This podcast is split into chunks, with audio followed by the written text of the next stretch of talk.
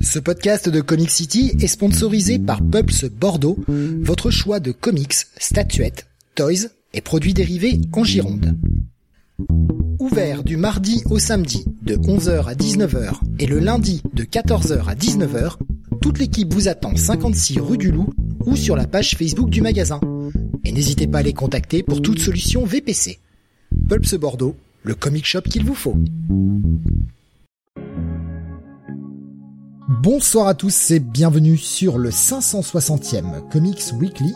Nous sommes aujourd'hui le jeudi 18 novembre 2021 et au programme de ce soir les sorties comics VO de la semaine. Nous parlerons notamment euh, chez Marvel, Kang, Dark Ages, Amazing Spider-Man 78.bay et puis le Moon Knight, la partie indé avec du Primordial Power Rangers Elvira et enfin la partie d'essai assez longue avec le début d'une nouvelle mini-série consacrée à Wonder Woman la fin de Fear Stage dans Batman avec Batman et le Batman Secret Files, Refrigerator Full of Heads ou encore Nice House on the Lake. Je suis Steve et vous écoutez le Comics Weekly.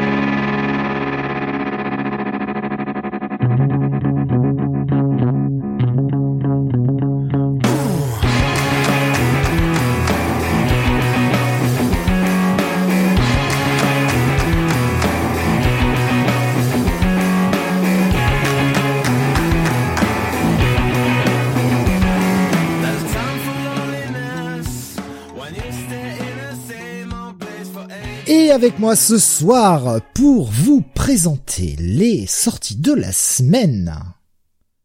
Mister Bunny.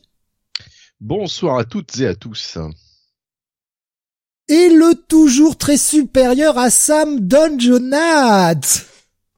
Salut à tous. Et oui, et oui. Eh, pourquoi il est supérieur? Bah Sam n'est pas là. Et voilà. Déjà, premier argument. Et oui. Y en a-t-il besoin d'un autre?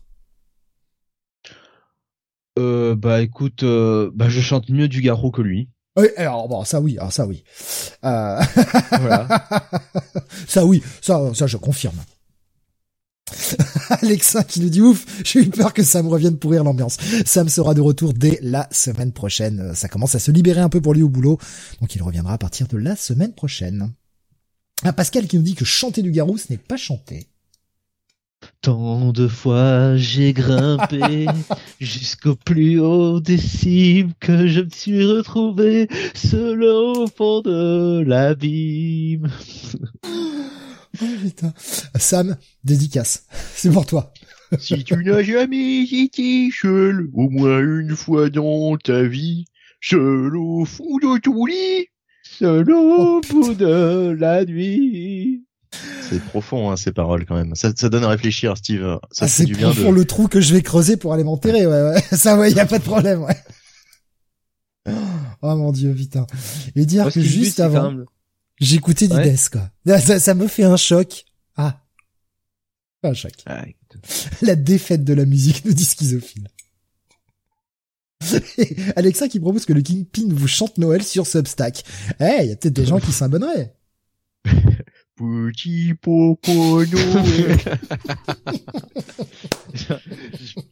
je, pense qu'il y a plus de gens qui qui euh, on se euh, du ciel avec des cadeaux par milliers. Il y a intérêt à en avoir beaucoup. Hein. je pense qu'il y a plus de gens qui auraient écouté le le Kingpin euh, qu'allaient lire des titres de euh, de Tiny Howard. Hein. Baboussa qui nous dit, je crois que je suis pas dans la bonne émission. Si si si si, ce soir c'est comics en chantant, c'est notre notre nouvelle émission. Voilà, nos comics en chantant. Voilà, il y avait la chance aux chansons, bah on remplace. Qui fait Pascal Sevran et qui fait Tintin? Oh, ah, personne, c'est des là. Oh la, vache. Ah bah oui, oh, oui, un instant là. Oh là là. oh là là, la vache. Ah, le Comic City of the Future Past, Very Past, quoi. Ah ouais, non, mais là, pas, pas passer la date de péremption, là. Dans un podcast, euh, Bunny faisait Kermit et moi Peggy la cochonne, mais alors là, non. Euh. Oui, mais c'est toujours d'actu. Enfin, c'est toujours d'actu. Je veux dire, c'est, c'est, ça, ça, ça, revient toujours. C'est un peu intemporel les Muppets. Mais alors, Pascal Sevran, malheureusement, pour lui, il est pas intemporel. Hein. Là, il va avoir du mal à revenir. Hein. Tout le monde nous dit ça sent la soirée Beaujolais. Non, mais le pire, c'est que nous sommes sobres, messieurs. Nous sommes sobres. Imaginez si nous étions Le bourrés. pire, le pire, le pire, c'est que je bois que du Pepsi et j'ai dû couper le micro pour faire un petit rototo euh, pendant que tu nous présentais, euh, Steve. Ah oui, oui, oui, c'est mieux. Bonsoir. Voilà. bah, ça- ouais, moyen, quoi. oh putain. Éviter la catastrophe. Nico Chris dit salut, David et Jonathan sont de retour. ah putain. Euh, je vous rassure, on va parler comics, mais en chantant. Oui, bah le caïd, c'est plutôt David qui aurait mangé Jonathan. hein. Honey Bunny vous rote les chants de Noël. Ah putain, il y a concept là. Il y a concept. Euh, Excusez-moi. Putain, ouf, ça va être dur là. Le, on va revenir sur le, programme de l'émission et on va démarrer avec, comme d'habitude, une petite partie WhatsApp. Je vous affiche ça à l'écran. euh, une petite partie WhatsApp. Et Bunny, pour commencer, tu vas nous parler d'une mésaventure. Oui, alors euh, j'ai testé pour vous. Hein, on va faire comme ça, euh, comme dans les comme dans les émissions. J'ai testé pour vous Original Comics. Et là, vous allez me dire, mais pourquoi? Pourquoi Bunny Pourquoi C'est le drame là. C'est et oui, et c'est le drame en plus. Euh, alors Original Comics, euh, ben, enfin, je pense que vous vous, vous savez tout ce que c'est, hein, Original Comics. Euh, et pourquoi j'y suis allé? Bah parce que sur YouTube, je suis tombé sur une suggestion d'une vidéo où en fait il était question de, de grosses promotions.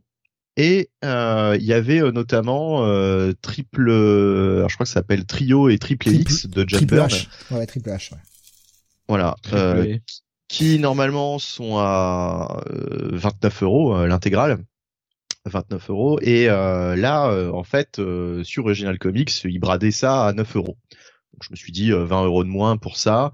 C'est du John Byrne. Euh, comme c'est un truc que je crois qu'il a édité avec sa, sa maison d'édition euh, bah c'est le genre de truc qu'on trouve pas euh, partout. Et euh, et puis bon bah il y a que lui qui fait cette promo quoi. Ah oui, en Euh, VF en et plus? pareil pardon? En VF en plus?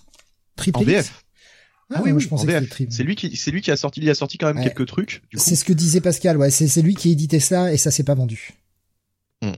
Mais enfin moi ça m'intéresse parce que voilà, ça reste du John Byrne et euh, et ça reste un truc que j'ai jamais lu de John Byrne.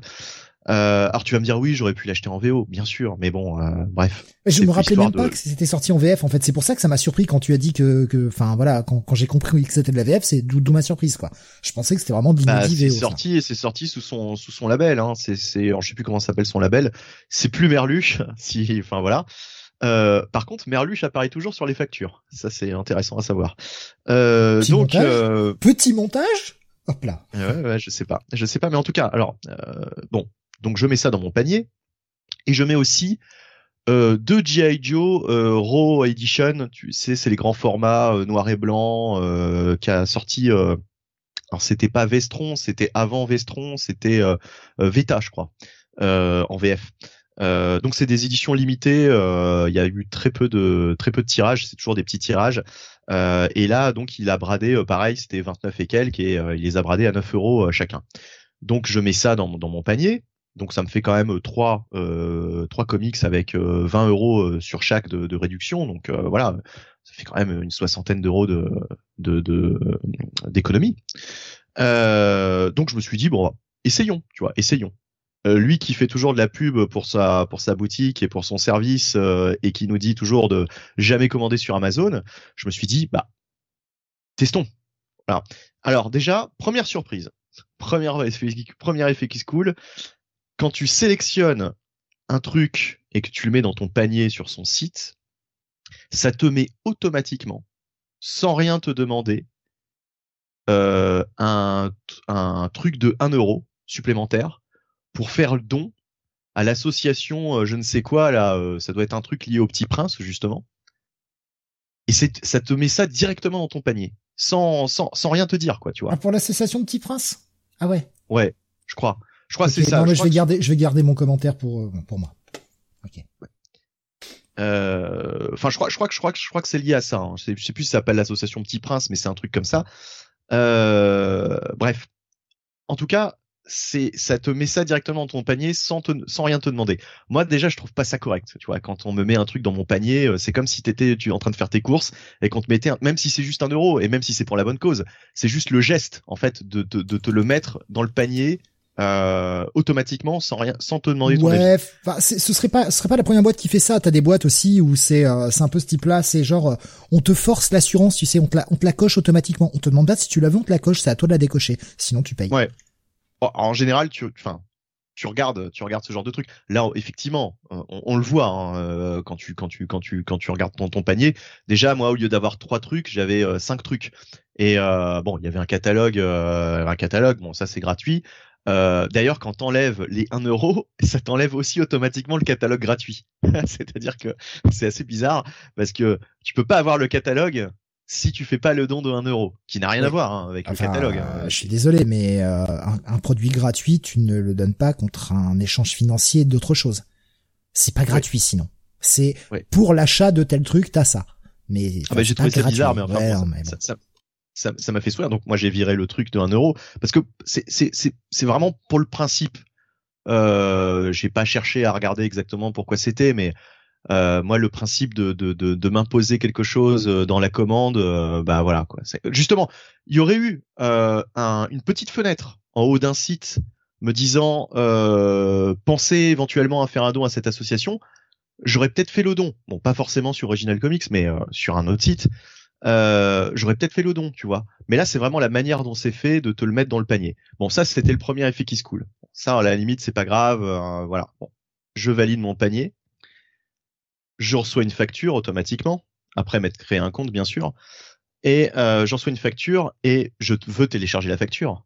Et là, alerte virus. C'est la première fois que je vais sur un site de commande en ligne et où euh, je veux télécharger la facture et ça me ça me ça me repère un virus. Donc bon bah alors du coup je ne télécharge pas la facture à Ah, c'est peut-être un faux positif, ça. Ça peut arriver. Ouais, hein. c'est peut-être un faux positif, mais comme par hasard tu vois ça tombe sur eux. Bon, pas de chance. Euh, donc voilà et euh, bon finalement je l'ai je l'ai récupéré sur sur sur mon mail, c'est pas grave. Ça c'était le 13 novembre et euh, j'ai demandé un, un suivi, un- que ce soit envoyé avec un numéro de suivi. Bon, on est le 18. Pour le moment, visiblement, ma commande n'a toujours pas été expédiée. Parce que j'ai aucun, aucun, aucun, aucun retour. Alors, je propose de faire le, le, le bilan la semaine prochaine. Ce sera peut-être un- le, le fil conducteur pendant un mois. Euh, Est-ce que j'ai enfin reçu ma commande euh, passée chez eux? Parce que pour le moment, apparemment, ça n'a toujours pas été expédié. Ce qui est étonnant, puisque à chaque fois, il dit ouais, euh, nous on est réactifs, etc. Euh, N'allez pas sur Amazon. Bah, le truc, c'est que euh, moi, je vais sur Amazon, Amazon. c'est livré en 24 heures et gratuitement quand t'as Prime. Et je sais que c'est ton cas. Euh, Et ouais, euh, c'est ça. Et le truc, c'est que euh, en tant que client, euh, faut aussi voir ça. C'est-à-dire que Amazon, ça a beau, on a beau te dire, euh, ils payent pas leurs impôts en France, c'est des méchants, etc. Oui, d'accord, ok, j'entends bien. Mais à un moment donné, quand t'es client et que tu veux un service, eh bah, je suis désolé, Amazon, effectivement, quelquefois me livre en 24 heures, voire au maximum en 48 heures. Je veux dire, c'est imbattable, quoi. Tu, tu, tu, et puis, surtout comme nous, quand t'as besoin de lire rapidement les choses pour les podcasts, etc. euh, Il y a des moments où c'est bien utile, tu vois, que tu sois livré euh, rapidement. Donc euh, là, pour le moment, euh, bah voilà, quoi. L'expérience est pas est pas forcément très concluante, quoi. Je- Quand je vois que les c'est toujours pas euh, c'est toujours pas posté, je me suis dit en début de semaine, bon, ils ont ils allaient pas faire ça le week-end. Bah. Ça me paraissait un petit peu normal. Éventuellement, t'as, Mais- t'as- oui, t'as passé ta commande le, le samedi 13, ouais, puis bon, on va dire que c'était peut-être un week-end prolongé avec le 11. Mais bon, là, on est Voilà. quand même, ça fait quand même 7 jours, quoi. Ouais, voilà, c'est quasiment, On va, on quasiment, va- non, quasiment 7 jours, 5 jours. Ouais, non, enfin, voilà. Mais je pensais que toi, à je la limite, un mail, Bah, je, je vais le faire, je vais le faire. Mais j'attends, j'attends que ça fasse une semaine pile. Je vais être beau joueur, on va dire. Hein. Je vais être, je vais pas, je vais pas faire chier parce que bon, peut-être qu'ils ont énormément de, de demandes, de clients, etc. Et que en fait ils envoient tous les jours Oui, au fur et à mesure mais- euh, oui, dans quand l'ordre tu as- des commandes. Quand tu as un surcroît d'activité, enfin, je veux dire, j'ai été commerçant, donc je sais de, de quoi je parle.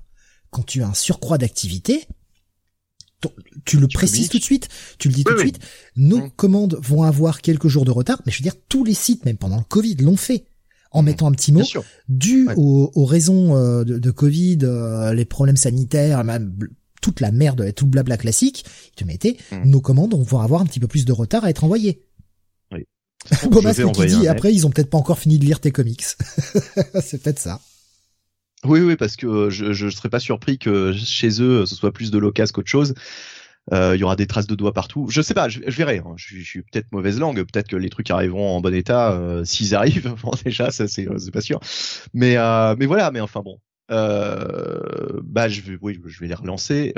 mais ouais. Enfin pour le moment voilà c'est pas top quoi. Ça fait trois quand même pas mauvaise surprise, mais en tout cas euh, trois déconvenus euh, sur une seule commande. Bon, euh, c'est c'est ça commence mal quoi. Tu vois, c'est pas Amazon qui va te mettre un truc dans le panier que tu veux pas forcément. Et puis, enfin, Amazon, comme tu dis, c'est c'est le. On peut critiquer ce service. Mais reste que en termes de service, ils sont imbattables, quoi. Enfin, dire, ouais, sauf sur l'emballage où il pue la merde, mais ça. Bon. Ah oui, oui. Alors ça m'est déjà arrivé, mais alors récemment j'ai commandé des bouquins sur Amazon. Euh, justement pour avoir les livres euh, rapidement. Et euh, j'ai eu aucun problème. Hein. Franchement, j'ai reçu l'autre fois, j'avais parlé de l'omnibus Conan que j'ai reçu avec Amazon, aucun problème. J'ai chopé l'omnibus Onslaught, aucun problème. Hmm. Euh, voilà. Alors effectivement, les emballages sont pas top. On voit que ils se ils se cassent pas le, le cul pour faire des, des emballages solides. mais en tout cas, ça a tenu quoi. Il y avait pas de, il y a jamais eu de problème récemment avec avec les livraisons Amazon sur les bouquins.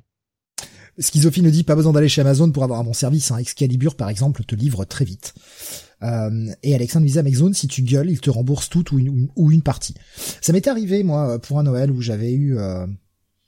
J'avais fait une commande avant Noël. En plus, je devais partir en vacances juste avant Noël. J'étais, j'étais pas chez moi et euh, un truc en, point relais, tu vois. Euh, c'était euh, le, cadeau pour mon beau-père qui était un, merde, euh, un espèce d'appareil, euh, tu sais, pour lire les vinyles, quoi, une, petite chaîne euh, pour lire les vinyles et tout. Donc en plus, un truc encombrant, donc je pouvais, pouvais pas me faire livrer chez moi, enfin c'était un peu chiant. Euh, comme j'étais pas sûr d'être chez moi à ce moment-là, donc je le fais livrer en point relais. Et euh, le bordel devait arriver, c'est genre soit un mail comme quoi c'est livré dans le point relais, sauf qu'en fait pas du tout. C'est pas livré ce jour-là. Sauf que moi je pars le lendemain matin à 6 heures. Donc un vrai merdier, j'ai appelé Amazon, j'ai euh, dit bah ouais mais attendez, euh, moi vous me dites que c'est livré, euh, j'y vais, c'est pas livré quoi. Les mecs m'ont non seulement remboursé les frais de port, qui étaient de 15 balles, parce que je l'avais fait commander, je l'avais fait livrer en express, et j'ai pu m'arranger avec le, point relais pour que ce soit pas moi qui vienne le chercher, mais, mais ma copine, et ça a été ça a été plus simple quoi. Mais les mecs, dès que t'es pas content, tu les appelles, en plus sérieusement au téléphone, je crois que j'ai dû avoir affaire euh, deux ou trois fois au, service client d'Amazon, au téléphone, les mecs sont pros. Alors j'imagine qu'en plus, ils doivent se faire engueuler toute la journée. Bon après, moi je suis habitué au téléphone, donc je vais pas leur gueuler dessus, je sais très bien que le pauvre gars, il, peut rien quoi, mais y a, je suis sûr qu'il y a plein de gens qui doivent leur gueuler dessus toute la journée, et je sais ce que c'est. Et franchement, les mecs sont hyper pros, tu les sens pas saoulés du tout, enfin... Non, non, de ce côté-là, leur service, il est propre. Ouais, ouais. Euh... Après, bon, euh, c'est vrai que tu, fais bien de le dire. On imagine bien que les conditions de travail sont pas excellentes, euh, bah, comme partout. Mais enfin, je veux dire là, chez Amazon, euh, il paraît que c'est vraiment le, c'est vraiment l'usine, donc ça doit être quand même très très compliqué. Mais ouais, qu'est-ce que je voulais dire Moi, il y a, juste un bouquin qui m'était arrivé défoncé par Amazon il y a quelques années. Euh, mais depuis, euh, depuis, euh, bon bah c'est, c'est, c'est, ça s'est jamais produit quoi. C'était il y a, il y a genre trois ans, et en l'occurrence c'était Multiversity. Voilà, j'avais reçu, j'avais reçu un exemplaire de Multiversity complètement défoncé. Donc apparemment ils sont pas fans de Morrison. Wish c'est pire, mon emballage c'était un sac poubelle, nous dit Beaumasque. Ah ouais, non, ça, sur tout, tout ce qui est Wish, AliExpress, c'est ouais tout ce qui vient de, de, de, tout ce qui est produit chinois comme ça, ouais effectivement tu reçois ça dans des emballages crado quoi. Euh, par contre, tu vois, moi, bah, pendant qu'on parle de, réception, là, j'ai reçu euh, mes, deux mes épiques là que j'avais commandé. J'en ai parlé la semaine dernière. J'avais chopé euh, sur eBay à un très bon prix et le mec a envoyé ça. C'était nickel, quoi. Un carton ultra serré, emballé à l'intérieur et réemballé. Enfin, les, les les deux épiques étaient dans un bag emballé avec une bonne couche de papier journal dans un carton ultra serré. Le bordel, ils sont arrivés, ils étaient en parfait état. Ouais, généralement quand c'est des, des particuliers, c'est, c'est très bien fait. Et d'ailleurs, euh, on, parle, euh. on, on, dit souvent il faut pas euh, commander sur euh, sur Amazon. Euh, faut pas oublier non plus que sur Amazon, t'as des particuliers aussi qui livrent, enfin qui, qui, qui mm. sont qui sont comment dire vendeurs sur Amazon. Et justement, il y a quelques semaines, j'avais commandé un bouquin aussi, bah, Les Éternels de, de Kirby, qui ont été publiés en 2018 en VF. Euh, et du coup, euh, du coup, bah là, c'était, c'était pas Amazon, c'était euh, un, un particulier. Et pareil, là, le, le- l'emballage, il était euh, hyper pro, hyper, euh, c'était hyper bien emballé avec le petit carton euh, mer- de remerciement, euh, genre comme si j'étais le, le, le- j'ai j'ai juste fait un achat chez eux, quoi. J'ai juste acheté un bouquin, Euh, mais euh, le petit carton de remerciement, etc. Avec la, la liste mais ça fait de ce qu'on peut trouver dans leur magasin. Enfin, tu vois, le truc vachement, euh, vachement bien, quoi. Vachement bien. Nico euh, Chris qui nous dit pour un comics commandé, deux employés fouettés. On va en commander des comics. Mais le fouet, c'est toujours fun, hein. J'ai, j'ai, j'ai pas de blague euh, pour euh, pour rebondir là-dessus, donc je te laisse pas. mettre. Il y en a pas. Voilà. Euh, dommage que Sam n'est pas là pour nous parler quand, de- quand le 33 tonnes du livre c'est comics de la semaine, nous dit Alexa. Le problème d'Amazon, c'est pas la qualité de, service qui est nickel, c'est qu'il bouffe tous les autres, il n'en restera qu'un, nous dit Nico Chris. Je, je sais pas, je sais pas s'il arrivera à en rester qu'un, parce qu'il y aura toujours des gens qui euh, justement refusent ce monopole et prendront un malin plaisir à, à aller commander ailleurs sur n'importe quelle autre solution disponible, quitte à payer un ou deux euros de plus. Mais oui, il y aura que des petits trucs marginaux à côté, ouais. Ouais, je suis d'accord avec ça. Euh, D'ailleurs, en parlant de, de Collection là, tout à l'heure, bah écoute, euh, j'ai foutu un autre Epic dans mes affaires à suivre sur eBay, et puis puis le gentil monsieur m'a gentiment proposé une petite réduction de 5 euros ce matin. J'ai fait bon, bah écoute, allez, va. Donc j'ai un petit Epic que je viens de toucher à 20 balles. Un Epic 2, du coup. The New C'est Mutants. ça le plus intéressant. New Mutants from Liefeld. oui, oui. Ah tiens, bah c'est c'est marrant parce que j'ai commencé à, à lire sur le Marvel Unlimited les X-Force euh, que j'ai jamais lu, hein. Les premiers X-Force de, de, de Rob Liefeld. Ouais, ben là, là c'est les New Mutants. Écoute, euh, bon, je vais rigoler. Je vais rigoler un peu. mais- Bah écoute, euh, moi je trouve que, enfin voilà, c'est popcorn, c'est voilà, c'est du Rob Liefeld. euh.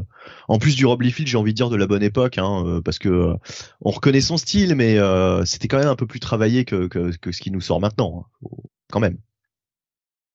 Oui, oui, oui, en quelque sorte, ouais, quand même. Bah, enfin, disons qu'à a l'époque, ça paraissait mieux, quoi. Ouais. C'est, juste, en fait, ça n'a jamais évolué depuis. À l'époque, ça nous paraissait mieux. Ouf, C'était un, je- enfin, je je trouve qu'il y avait un peu plus de travail quand même. L'époque où il dessinait pas les pieds, nous dit Alexin. Exactement, c'est exactement ça. Les pieds, ah non, non, non, je peux pas. Le mec a une maladie. Et, euh, Euh, voilà, bah, bah, écoute, tu nous reparleras de, de si tu as reçu tes bouquins, dans quel état, surtout. oui, voilà, je vous tiendrai au courant si jamais il y a un truc, quoi. S'il y a, s'il y y a quelque chose euh, à dire de plus sur cette sombre entreprise. Non, je te plaisante. enfin bref. Euh, bon, enfin, voilà, c'est dit, c'est dit. Hein. Et euh, une petite pensée pour Beaumasque, hein, qui depuis tout à l'heure euh, nous écoute, euh, coincé dans le métro, qui ne bouge plus, euh, depuis maintenant un petit quart d'heure, 20 minutes. Alors, où est Beaumasque euh, Dans quelle ville, du coup? Bah, le métro de Paris, hein. Puisque, euh, je lui demandais si ça savait ce qui se passait, il nous dit oui, oui, c'est la RATP. Quelle ligne? Quelle ligne? Moi, c'était la ligne 12. J'aime bien savoir ce genre de choses. On verra. Bah, il, nous, il, nous, il nous répondra. Euh, Ouais, avant il nous de- répondra quand, quand, quand ça, quand ça captera à nouveau, parce que avant de passer euh, à la suite, dernier petit bout de WhatsApp, euh, vite fait jeux vidéo. Euh, J'avais parlé la semaine dernière de Dicey Dungeon, hein, sur lequel je m'éclate pour faire un petit run comme ça assez rapide de temps en temps. Euh, quelle ne fut pas ma surprise quand euh, j'ai voulu euh, refaire une petite run euh, ce matin et que ma sauvegarde, bah, je me la fous au cul. Voilà, je suis bien dégoûté, donc euh, devoir reprendre à zéro, ça me casse les burnes. J'ai pas beaucoup le temps de jouer si en plus à chaque fois on me fout des bâtons dans les roues. Bref, dégoûté. C'est Pas grave, je reprendrai.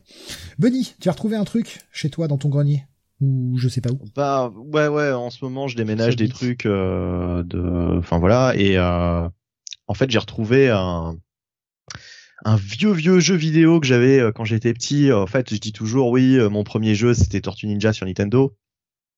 Mais en fait pas du tout. Mon premier jeu c'était Caveman de Tommy un jeu portable euh, alors, euh, ça dira surtout euh, quelque chose peut-être à ceux qui fréquentent le, le, le salon Oldies de notre Discord. Est-ce vraiment un jeu vidéo? Est-ce qu'on n'est pas plus sur un jeu électronique? Bon, Ah. je ne sais pas, je ne sais pas. Je, je laisserai cette réflexion à d'autres. RER A, Mais, nous a dit Beaumasque d'ailleurs. Pardon? RER A, nous a précisé Beaumasque. Il est coincé dans le RER A. Ah, dans le RER A, oui. Non, mais je pensais, je, je, je, par- je, je, je pensais par rapport au jeu, et du coup, je me dis, mais quelle est cette précision RER A? Qu'est-ce que c'est que cette spécificité sur Caveman C'est un RER A, ce jeu. Mais non, qu'est-ce que ça veut dire? Je partage la photo sur Discord hein, pour les gens qui, qui veulent voir à quoi ça ressemble. Voilà, voilà. Et il faudra peut-être le poster aussi en même temps dans le salon euh, Oldies, puisque euh, bah ça, ça a totalement sa place. Mais euh, oui, donc euh, Caveman. Alors euh, ceux qui l'ont eu euh, vont peut-être se- s'en rappeler. C'était un jeu où nous avions nous avions le contrôle d'un d'un petit personnage, un petit homme préhistorique, et on devait aller voler les œufs d'un dinosaure. Donc au début c'était assez simple, il fallait simplement éviter, je crois, euh, des cailloux ou je ne sais plus un truc que nous envoyait le, dinosaure en question. Et au fur et à mesure des niveaux, la difficulté augmentait évidemment, et il y avait un volcan aussi qui rentrait en éruption et on recevait euh, des projections de lave qu'il fallait éviter tout en transportant donc les œufs jusqu'à notre base. Voilà, donc on se déplaçait de gauche à droite euh, et de droite à gauche. Hein. C'était euh, c'était assez euh, c'était assez euh, assez simple hein, comme système. Euh, mais euh, moi c'était vraiment un, jeu que j'ai eu euh, quand ouais je devais avoir 6 ans quoi. Enfin vraiment c'était vraiment euh, j'étais vraiment tout gamin et euh, et euh, je l'ai bien je l'ai bien fait tourner ce jeu quoi. Je je sais pas s'il fonctionne encore parce que apparemment ça marche à pile donc euh, faudrait que je fasse l'essai, faudrait que je- j'essaye de l'allumer. Par contre, il a été entreposé dans un endroit un petit peu humide donc euh, je sais pas. hein. Peut-être que le, le moisi, euh, enfin le le- l'humidité a fait des dégâts euh, sur sur le jeu, mais euh, voilà. En tout cas, si ça fonctionne toujours, euh, j'ai aucune idée de la valeur de ce truc-là. Peut-être que ça n'en a aucune. Peut-être que ça se trouve encore. Euh, ah, puis alors. euh, Il faut que tu payes les euh, gens pour l'acheter. Ah, Et Steve, tu as, hum, tu, tu as, tu as sorti le. Alors, je disais que c'était mon premier jeu, le vrai premier jeu, mais alors il n'était pas à moi. Je l'avais trouvé chez mes grands-parents, effectivement, et ça devait être à mon cousin. Euh, Donkey Kong, le fameux Donkey Kong en, ça s'appelle comment, une Game Watch? Voilà, c'est ça, une Game Watch. Euh, qui euh, qui fonctionnait effectivement quand j'étais vraiment, alors vraiment tout petit, tout petit. J'en ai de, de vagues souvenirs. Euh, mais au bout d'un moment, au bout d'un moment, ça. Pardon? Je, je vais, je vais l'afficher également, euh, je disais sur Discord, pardon, sur YouTube, parce que je l'ai partagé sur Discord. C'est parce que Pascal disait qu'il avait eu euh, euh, le jeu Donkey Kong et je lui demandais si c'était celui-ci, parce que c'est pareil, je, je l'ai eu quand j'étais plus petit et euh, j'y ai passé pas mal de temps dessus. Ouais. Mais moi, il a, il a arrêté de fonctionner assez rapidement. Et puis, tu te rappelles, c'était des petites piles euh, plates, euh, rondes, je crois, qu'il fallait. Euh, Bah les piles de montres. voilà, les piles de montre. Et du coup, euh, tu sais, c'est pas le genre de pile euh, qu'on qu'on a euh, qu'on a souvent, quoi. Euh, c'est pas le truc qu'on a sous la main, euh, qu'on a dans un dans un placard. Euh, donc, euh, à un moment donné, euh, il y avait plus de piles. Et puis, euh, bah, je crois que mes parents, euh, enfin voilà, on l'a on a on l'a oublié dans un coin. euh. je sais pas du tout ce que c'est devenu d'ailleurs cette, cette ce Game Watch. Alexin qui nous dit euh, j'ai acheté le nouveau Game Watch Zelda qui était bien cool. C'est vrai qu'ils en ont ressorti quelques-uns ces dernières années. Mais alors, il triche, à mon avis. Enfin, il triche. C'est doit y avoir un. Enfin, c'est c'est une ressortie des anciens. non, ça a l'air d'être un. Quand tu vois la, la, la cover, enfin quand tu vois le, la boîte hein, qui nous a partagé sur Discord, Ah voilà, c'est le jeunesse. Ouais, voilà, c'est ça. hein, c'est Mhm. bien. euh, D'accord, ok, ok. Ah, c'est les Oui, jeunesse, il y en a plusieurs en plus dedans. On remarque maintenant, on peut, on peut tellement euh, miniaturiser euh, les, les composants et surtout les cartes mémoire sur lesquelles on peut fourrer un max de, un max d'émules, euh, enfin de, de, de jeux en émulateur, ça pèse rien. Et surtout les jeunesses, quoi, ça pèse une cinquantaine de kilos, à tout péter. hein. On fourra un paquet là-dessus. C'est comme euh, pour la petite histoire, j'avais vu dans un hard looter que euh, il était sorti d'une Game Gear. Oui, parce que normalement on doit dire Game Gear, mais en France on a toujours dit Game Gear, mais enfin bon, c'est pas grave, dites-le comme vous voulez. Ils en avaient ressorti, euh, en fait, euh, avec les, enfin avec les années, ils avaient sorti des modèles qui étaient beaucoup plus performants que celles qu'on a connues en Europe. Déjà avec une batterie, une vraie batterie quoi, pas euh, pas les, les les six piles qui se déchargeaient à toute vitesse. Et puis euh, un écran surtout qui était vraiment euh, tu sais on pouvait y jouer euh, on pouvait y jouer partout quoi. Enfin je veux dire c'était un, un écran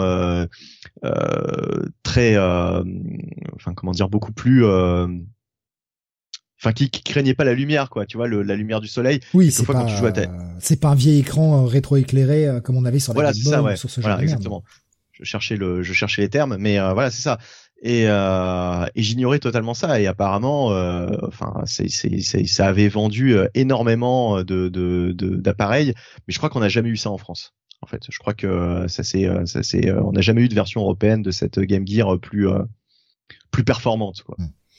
Euh, Alexa nous précisait hein, donc il y a Zelda 1, Zelda 2 et Link's Awakening sur cette Game Watch récente. Et euh, il y a un très bel écran dessus, batterie, sauvegarde. Ouais, ça c'est cool. Bah, c'est bien de, de, profiter de la technologie moderne pour pouvoir euh, sortir de meilleurs produits, quoi. C'est quand même mieux. Oui, en gros, ça reprend le, le design d'une Game Watch, mais ça n'a rien à voir. Quoi. On est bien d'accord, c'est un truc. Euh...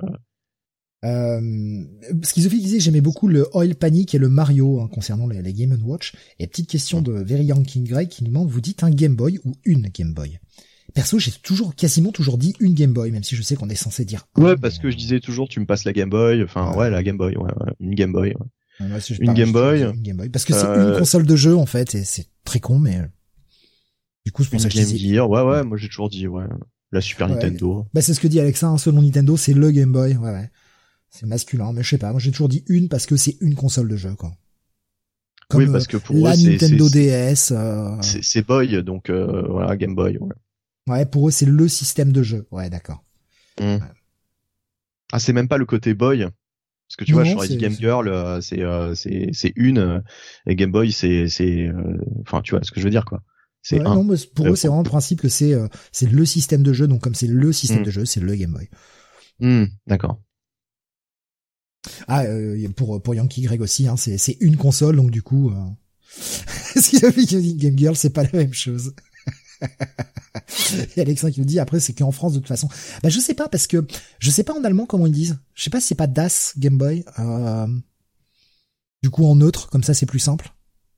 Je je sais pas, je me suis jamais posé la question, faudrait chercher. Je j'avoue que j'ai des choses plus importantes à faire de ma vie. Euh... voilà, comme ça. Aussi simple. Euh, Jonath, tu disais plutôt un ou une Game Boy Moi je disais rien. il, était, il était muet, il était au placard quand il était gamin. Non, je disais, euh, passe-moi ça, c'est à moi. Voilà. Gros bouli. Ah là là. Euh, j'ai vu un, j'ai vu un article dernièrement nous dit Baboussa sur le fait que euh, la Game Boy est sexiste. voilà autre chose. Oh là là. Ouais. Euh, les comics de la semaine. ça, ça, va m'énerver. Ça va m'énerver, putain. Je le sens. Euh, bah, pas, pas de, pas d'autres trucs euh, dans le WhatsApp hein, pour nous. Je crois qu'on a fait le tour. Oui, oui, on a fait le tour. On a fait le tour. On va démarrer avec les sorties de la semaine. Et c'est Jonath qui va ouvrir. Parce que, eh ben, écoutez, il y a un événement cette semaine Jonath y a été. Il s'est sacrifié pour la cause. On le remercie. Il a été lire la fin de Fear State dans le Batman 117, le dernier Batman euh, non lisible, selon moi. On verra euh, le prochain. Mais euh. oui, donc dernier épisode, de, alors je sais pas comment le qualifier, crossover, event, Fear State. Euh, toujours euh, écrit par, euh, enfin écrit, c'est un bien grand mot, James Tynion Ford. D'ailleurs, sur la couverture, c'est plus Tynion Ford, hein, c'est Tynon. Hein, C'est-à-dire que le mec, il assume même plus son nom, quoi. et au dessin, on a Phil Jiménez.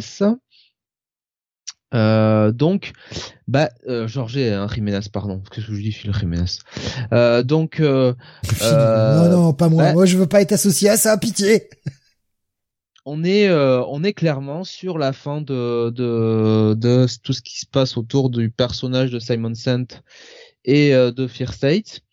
Euh, alors ça se passe bah, finalement sur plusieurs plusieurs plans puisque alors malheureusement enfin du coup je suis obligé un petit peu de, de spoiler ce qui se passe dans oh, Nightwing oh, finalement. oui, oui, tu peux y aller, on en parlera tout à l'heure. La première partie de l'épisode, grosso modo, c'est euh, bah, l'équipe de Nightwing qui, euh, si tu veux, euh, vient, qui envahit le, le, centre de commandement de Simon Sant, tu vois. et puis après, on rebascule sur bah, Batman, qui était donc aux prises depuis le dernier épisode avec avec le Peacemaker One, enfin Sean, Euh, donc dans une baston très très intelligente et vraiment très diplomate, pendant que Miracle Molly essaye désespérément d'arrêter tout le bordel qu'a programmé ce cher Scarecrow. Donc voilà, hein, ça se met sur la gueule, ça fait semblant de de travailler sur un ordinateur, c'est formidable. Et puis, et puis quand même, euh, derrière, euh, après ça, on nous bascule aussi sur ce qui se passe dans Eden, puisque souvenez-vous, euh, le jardin d'Eden, donc de, Poison Ivy, est devenu un espèce de, refuge, hein, je dirais, pour toutes les âmes égarées de Gotham.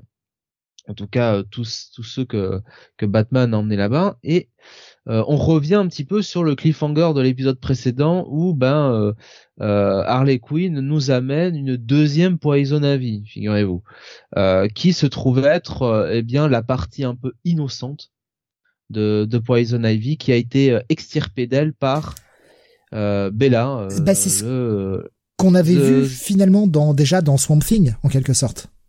Voilà, donc Bella the Gardener. Hein. Euh, ah ouais, sauf qu'il ressemblait pas à ça parce que j'ai vu la photo de sur la page de la cover de Gardener. C'était pas du tout le cas dans Swamp Thing, hein, ça ressemblait pas du tout à ça. Mm, ouais.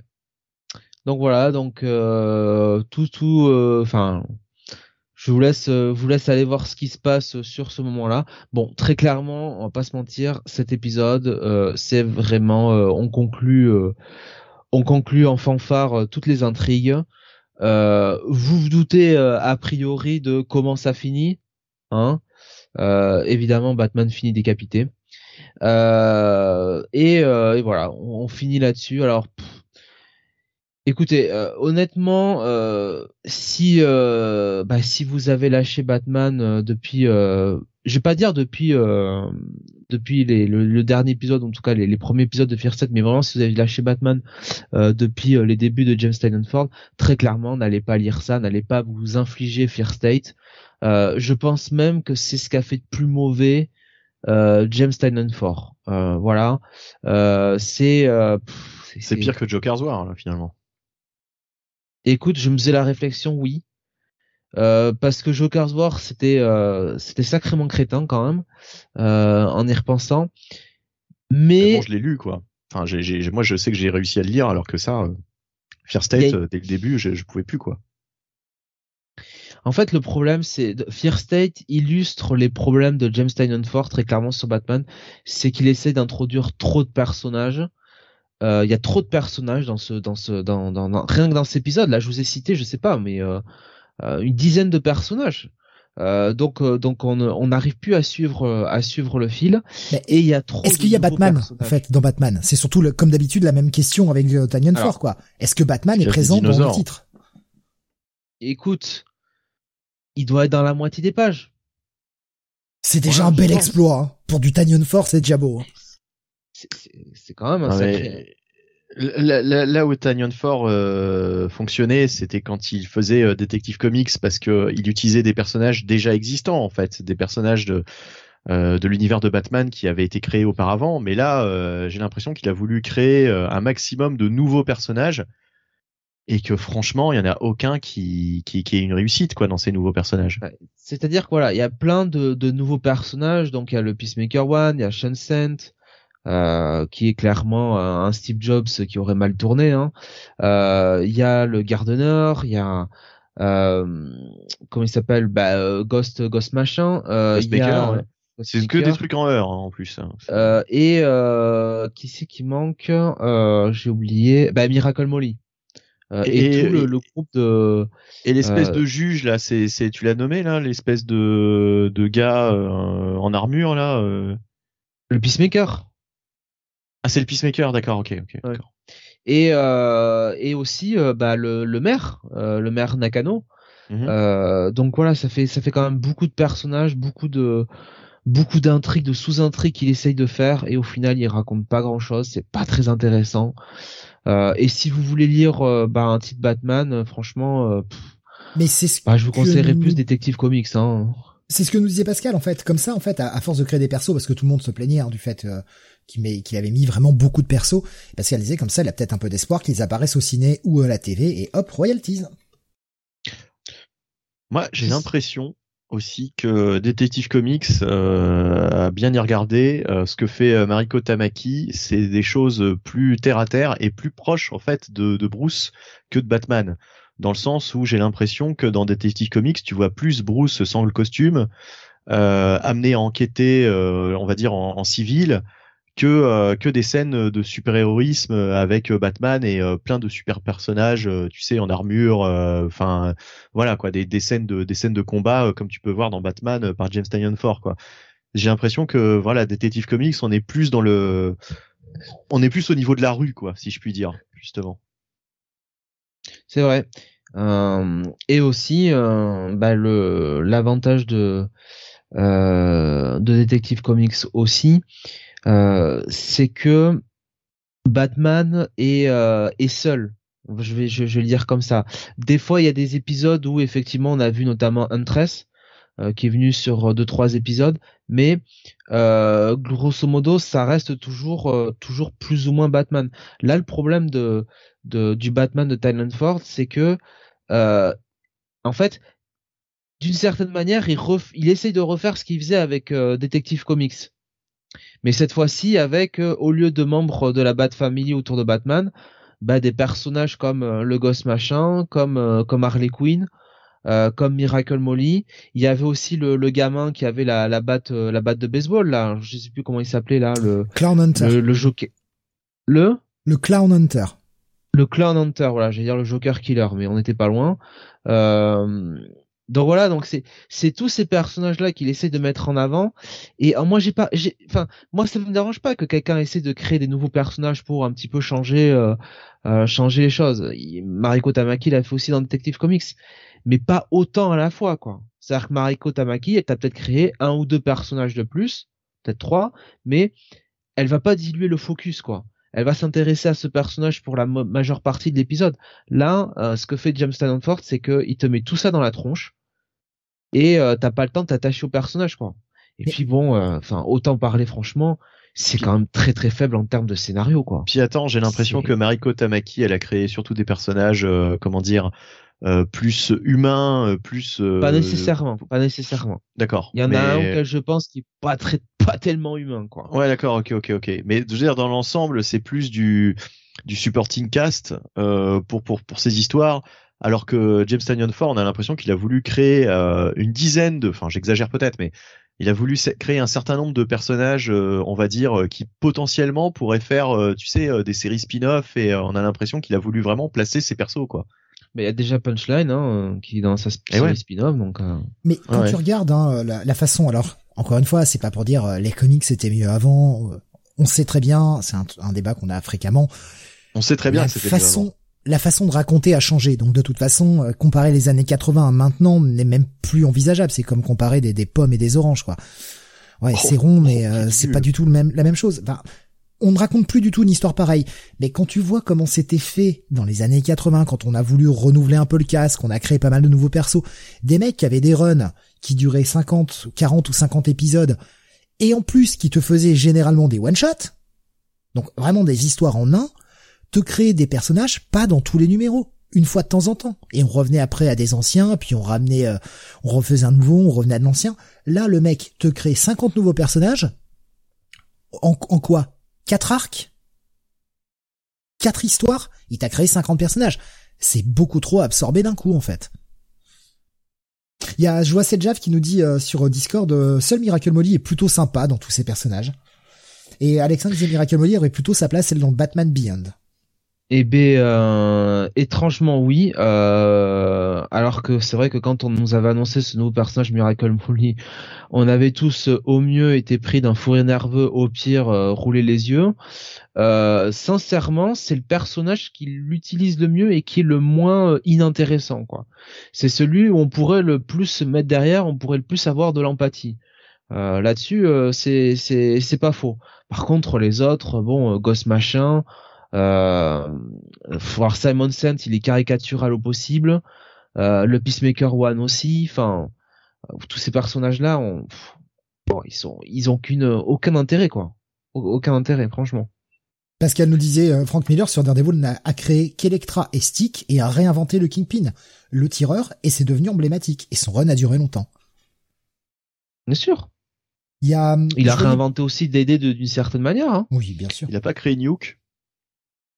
Oui. Ouais, c'est vrai. Ouais, mais c'était sur la vraiment la toute fin de son run. ouais. Ouais. Il a pas utilisé beaucoup non plus Nuke. Hein. Non, non, non, non. Bah, il a, il a pas fait beaucoup de numéros, en fait, quand tu regardes. Son run, il est pas, il est pas, il est pas si, euh, si il en a ça, fait quoi. quand même 6. Oui, oui. Non, mais il a fait, euh, il a fait peut-être euh, son run en, en tout et pour tout, ça doit être, euh, je sais pas, euh, entre 20 et 30 numéros à tout casser, Oh, répartis plus. en deux fois. Un, non un peu plus. Non, non, un peu plus. Un peu plus. Ouais, un peu on plus doit, être, on doit plutôt sur la quarantaine. Déjà, j'ai pas le chiffre en tête, mais on doit être sur la Mmh, quarantaine. Je pense à peu près comme Tanyon Fort, en fait, sur Batman. Mais encore une fois, on Mhm. racontait pas les, les, les histoires de la même façon à l'époque. On s'amusait pas à faire non. des splash pages toutes les trois pages euh, pour remplir, quoi. ça racontait plus de choses. Enfin, je suis désolé, euh, tu, tu, tu, tu cherches à résumer euh, le Daredevil de Frank Miller, t'en as pour, pour longtemps, hein, euh, même en le racontant comme ça dans les grandes lignes. Alors que là, euh, Fear State, je suis sûr que tu peux résumer ça en, en quelques phrases, quoi, en fait, au final. Il y a hum, Beaumasque qui euh, nous disait sur le chat YouTube et toujours pas d'Alfred. Sa résurrection se fera dans Robin à tous les coups. Ce sera l'adversaire final du tournoi. Ah, à voir. À voir. Euh, on parlera du, du Robin euh, la prochaine fois, mais c'est vrai qu'on on approche de la fin du tournoi. hein. Alfred serait un, le, le, le dernier, euh, le dernier combattant, le dernier adversaire. Oui, t'es ressuscité, euh, ressuscité grâce Comme- au puits de laser. Co- Comme, le, comme le grand-père de Sangohan, euh, de Sangoku, quoi. Ils vont se battre à, à coups de tarte à la crème. Arrête, hein. ne, ne- parle pas du grand-père de Sangoku, ça suffit. On a Avec changé euh, toutes les origines. Voyante et compagnie, quoi. Euh, je, je me marre, parce que je, je suis en train de repenser à, euh, à ce que la façon dont Toriyama est en train lui-même de chier sur sa franchise.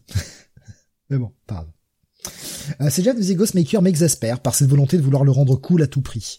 Voilà, et ce que disait, nous disait Alexa aussi, Ouais, Ghostmaker, et qui est le meilleur ami de Bruce dont il n'a jamais parlé, évidemment.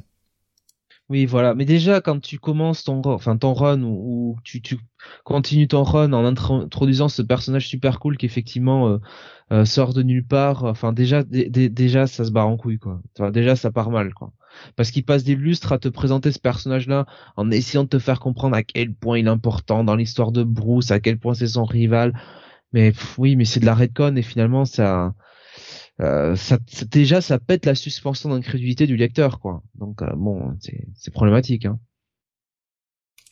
Il y a Baboussa qui nous dit, euh, là c'est, enfin le, le trop c'est trop. Euh, c'est le syndrome New Universe chez Marvel ou. New Guardian euh, de 86 ou Blood Pact chez DC. Euh, cela reste typique de, de New 52, le fait accompli euh, comme ce super multiverse. Ouais. À vouloir trop en faire d'un coup, on, on perd les gens quoi. On perd les gens. Bah, je Ouais. sais pas, parce que est-ce que c'est pas un succès, quoi? En- Mal, Malheureusement, euh, j'ai envie de dire. J'ai l'impression que ce Batman euh, Fear State euh, vend bien, quoi. Oui, oui, ça a l'air de vendre un peu, ouais. Ça a l'air de vendre un peu, mais en même temps, vu le nombre de comics qui vendent chaque mois, c'est pas tant que ça, quoi, maintenant. Je pense que je pourrais écrire une histoire de dinosaure euh, avec marqué Batman dessus, ça vendrait aussi. Hein. Bah, vas-y. Allez, chiche. Ouais. On fera la review le mois prochain. Voilà, Matrix. donc euh, donc euh, bah au final, euh, pff, écoutez, euh, un, pff, ouais, un, un petit check-it, un petit check-it. Batman qui chevauche un T-Rex, j'achète, Jonathan, dit Alexa. mais, euh, ouais, donc, euh, petit check-it pour ce Batman 117. Euh, je vais, alors, je rappelle hein, qu'à partir du, du prochain, donc le numéro 118, c'est euh, Joshua Williamson. Je sais pas pourquoi je voulais l'appeler Al Williamson. Euh, Joshua Williamson qui reprend le scénar. On nous annonce quand même un Batman qui va quitter Gotham, donc euh, bon. Ça, ça me vend moyennement du rêve, mais on verra bien. Je fais confiance à Williamson quand même. Moi, j'aurais deux questions pour toi, Jonathan, avant de passer au titre suivant. Euh, Ok. si, euh, est-ce ton, ton petit bilan de Fear State dans l'ensemble, est-ce que tu conseilles au moins la lecture ou vraiment zapper? Non. Non, non, honnêtement, euh, vous pouvez, euh, vous pouvez zapper. Il y a rien, il y a rien d'intéressant. C'est, en plus, c'est très long, hein, en réalité, euh, ce, à, à, à se décanter, euh, parce que toute l'intrigue avec le, le, l'épouvantail, ça met des plombes, hein, à, à se délier tout ça. Non, non, non, non, non, évitez, évitez. Ça, ça n'apporte rien. Il y a tellement euh, de trucs à lire, euh, n'allez ne perdez pas votre temps avec ça. Hein. Euh, Baboussa qui nous disait pour répondre à Alexin, euh, Batman T-Rex, c'est dans Death Metal de Snyder. Nous dit-il avec des smileys tristes quand même. ce qui veut dire ce que ça veut dire. Euh, l'autre euh, l'autre question que j'allais te poser, Jonathan, le Batman de Tanyon Ford au final, est-ce que c'est au moins euh, au moins à lire, tu vois, au moins à y jeter un œil ou vaut mieux éviter tout? Selon toi, parce que t'as quasiment tout lu du coup. Enfin, tu as tout lu finalement. Mais écoute, je te répondrai en- d'une manière normande en te disant que euh, le, le, le run de Tom King est meilleur. Oh merde. Donc, euh, Bon, de toute façon, moi voilà, arrêté. et, et ça et ça fait même pas photo. Non mais sérieusement, le run de Ford sur Batman, c'est le pire run sur Batman. Bah écoute, faut remonter avant Morrison, hein. Parce que même Snyder, tu peux te dire, oui, bon, Snyder à la fois, euh, à la fin, c'était quand même ça, ça c'était quand même le grand guignolesque, ça devenait n'importe quoi. Mais bon, il a quand même, il a quand même su écrire des bons trucs, quoi, sur son run, malgré tout de temps en temps. Euh, même Tom King, il y avait quand même des épisodes ici ou là. Il y avait notamment un arc, euh, souviens-toi Steve, sur deux trois épisodes avec un procès, euh, avec, euh, je crois qu'il avait fait ça avec euh, sur euh, sur Oui. Batman, Oui, oui, oui, avec. Des- Freeze, le, le garçon friandise. Qui était euh, qui était euh, qui était plutôt bien fichu. C'était le dernier bon truc de Tom King que j'ai lu. Voilà. Mais ça, dis-toi que ça, pour moi, Tynan Ford, il n'a jamais été en mesure d'écrire quelque chose Non, de cette qualité-là. au moins, au moins, si tu relis le run de Snyder, de Tom King, pardon, c'est même plus rapide à lire que de lire celui de Tanyan Ford, qui, qui est plus court, mais euh, c'était tellement rapide à lire les épisodes de, de Tom King qu'au moins, t'as- au moins t'as ça, quoi. Ouais. Ça Et passe puis vite. bon, tu vois, euh, alors c'est anecdotique, hein, mais au niveau de l'identité graphique aussi, quand oui, tu vois bah le- oui, le- bien sûr. quand, quand tu vois le dernier épisode là de Batman, c'est coloré de partout quoi. C'est, hein. euh, Moi, là, je reconnais pas du tout le. Enfin, il y avait des planches dans Joker War, dans Joker's War que je trouvais vraiment euh, très très belles, mais là, euh, les, quelques planches que j'ai vues, je trouve ça, je trouve ça mauvais, quoi. Je trouve ça. C'est c'est c'est très très coloré de partout. On dirait si un, tu un veux- manga amateur, quoi. Enfin, euh, je sais pas si tu vois ce que je veux dire. Quoi. C'est Putain, gentil. le crachat au plein visage, quoi. C'est euh, c'est très coloré. un- et si un tu manga veux- amateur, voilà, c'est pas, c'est pas, c'est pas un manga justement. C'est vraiment, Ouais, on a l'impression que c'est quelqu'un qui a cherché à dessiner son, son manga et ça donne ça, quoi. donc je confirme le crachat en plein visage, quoi. C'est quand même violent. si tu veux, si tu veux, le problème c'est que ça tranche avec une atmosphère plus sombre qu'on s'imaginerait euh, naïvement euh, sur Batman, quoi. Tu vois. Oui, totalement, Voilà. totalement. Donc, euh, donc même là, si tu veux, il passe, il passe à côté, quoi. James Tynion Ford. Donc, non, franchement, son run, pff, écoutez, Bah, si non. tu si tu veux franchement sur la, la page la page qu'on a tous vue la, la page spoiler euh, c'est tout juste si on n'a pas l'impression qu'elles vont se transformer en Sailor Moon quoi. Oui, parce que celle-là, en plus, elle est quand même, euh, elle- elle- Elle est même cette page hein, la ah ouais, non, composition, celle-là, euh, elle est quand même. si on elle est fait une même étude bien. de la de la page euh, la, la composition avec limite les feux d'artifice derrière en forme de cœur euh, enfin, voilà, ah, mais c'est- bisounours, hein, c'est ce que je disais à Steve, c'est bisounours, hein. c'est- Mhm. c'est pas possible quoi. Je, je, je me marrais parce que je voyais euh, Alexin qui me disait toute l'attaque des Titans est un manga amateur, ce qui me fait beaucoup rire. Euh, Bah non, me mais il y a un scénario, il y a un scén- alors le, je, je suis d'accord, je suis d'accord, le- les, les dessins, en tout cas sur les premiers volumes, je les- j'ai j'ai lu que les premiers volumes, euh, c'est c'est pas top. Mais par contre, il y a un scénario derrière, quoi. Enfin, je veux dire, il y a tout un univers, il y a, il y a un scénario, il y a, il y a, y a vraiment, enfin, c'est c'est c'est c'est c'est une bonne lecture. Voilà. C'est comme les, les premiers Saint Seiya sont, sont dégueulasses. Euh, les premiers Oui. volumes de les derniers enfin, aussi. les, les, les, les derniers aussi. Mais il y a un scénario. Voilà. Il y a, il y, a, il y, a, y a une recherche, il y a, il y a un travail vraiment euh, On conséquent euh, pour, pour, pour, euh, pour créer toute une mythologie, etc. Là, franchement, euh, je pense que Tanyon Ford, euh, sur, autant sur Detective Comics, il a vraiment fait de bonnes choses, autant sur Batman. euh, Parce qu'il écrivait pas Batman. Il écrivait euh, euh, Batwoman, il écrivait. Euh... mais là, j'ai envie de te dire, est-ce qu'il a Drake, écrit Batman? Est-ce qu'il a écrit Batman là aussi euh, Je pense Ah pas. bah quand même, hein, c'est quand même lui qui dirige cette armée de pieds Mm. pieds nickelés, hein. Selon Sam, il écrit pas Batman. Hein. Tu vois, il écrit, il écrit tous les autres personnages sauf Ouais. Batman. je vais, je vais prendre la Batman réflexion de, je vais prendre la réflexion de cette Jave hein, qui résume bien ça et qui, qui est euh, loin d'être, euh, qui est loin d'être mauvaise au contraire. Euh, je prends juste deux trois réflexions que j'ai vues. Euh, Beaumasque qui nous disait, faut imaginer les films de Nolan avec cet étalonnage euh, de, de- du run de, de, de King, de Tanyon Ford, pardon. Ouais, je pense que ça piquerait un peu les yeux, ça ferait un peu euh, un peu pastel façon Schumacher, ce serait bizarre quoi.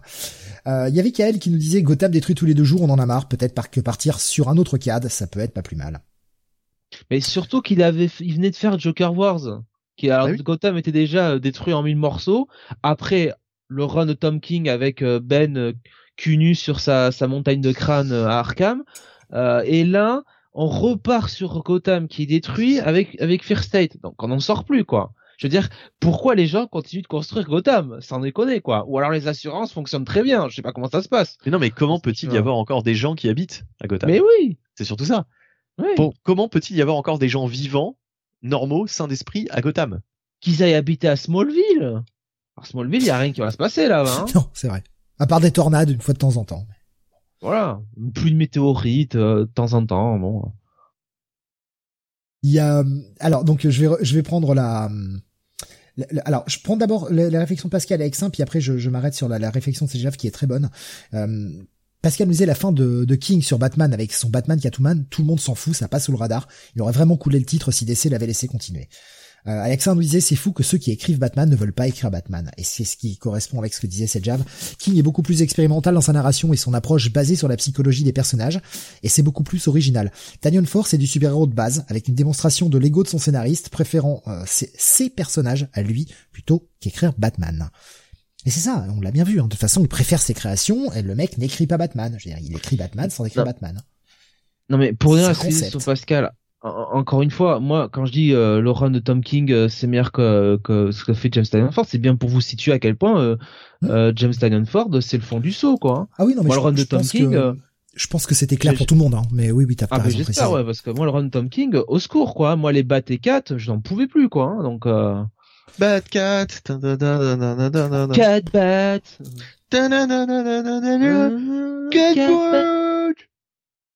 Ah, mais c'est, enfin, Batman est quand même massacré depuis pas mal de temps, donc euh, bon. Faut Ouais, espérer qu'avec Williamson on puisse avoir quelque chose d'un peu mieux, même si Bah, j'aurais enfin, aimé un si vous Batman voulez- à cela Gotham, dit, quoi. Cela dit, cela dit, si vous voulez lire du bon Batman, par exemple, en ce moment, du côté du Dark Label, il y a quand même de très bonnes propositions, dont Batman the Imposter. Et je sais pas du coup, euh, Jonathan, si t'as lu ça, en fait, du coup. Euh, oui j'ai lu les deux premiers épisodes. Oui c'est très bien.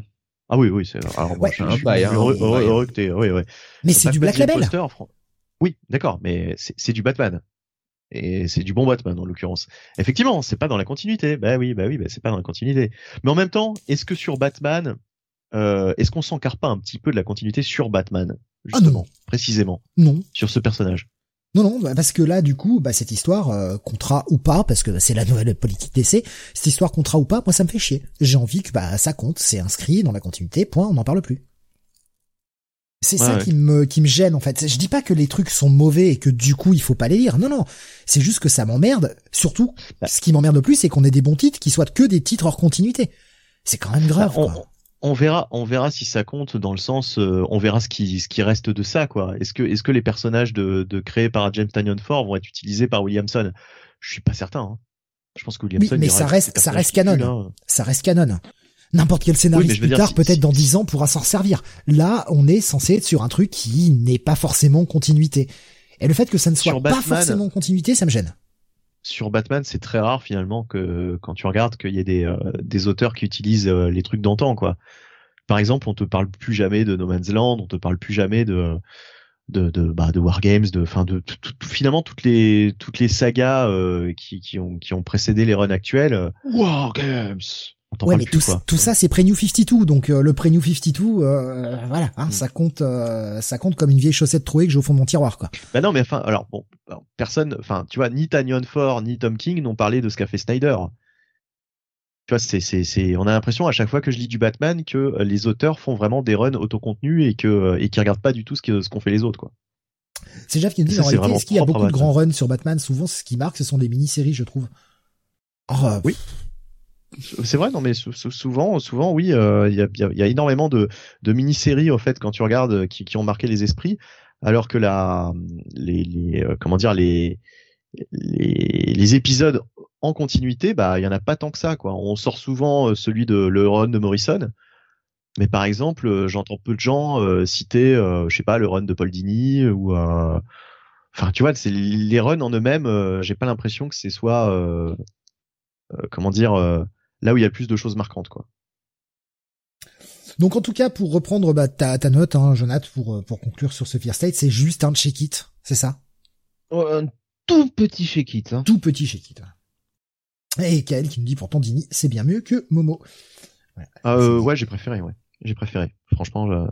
On a, on a plein de trucs sympas, on a du Took Munch, on a du Alad Grant, enfin, il y a, y a, plein de, il y a plein de petites époques, même Chuck Dixon, euh, chacun a sa petite touche, euh, qui était plutôt pas mal, quoi.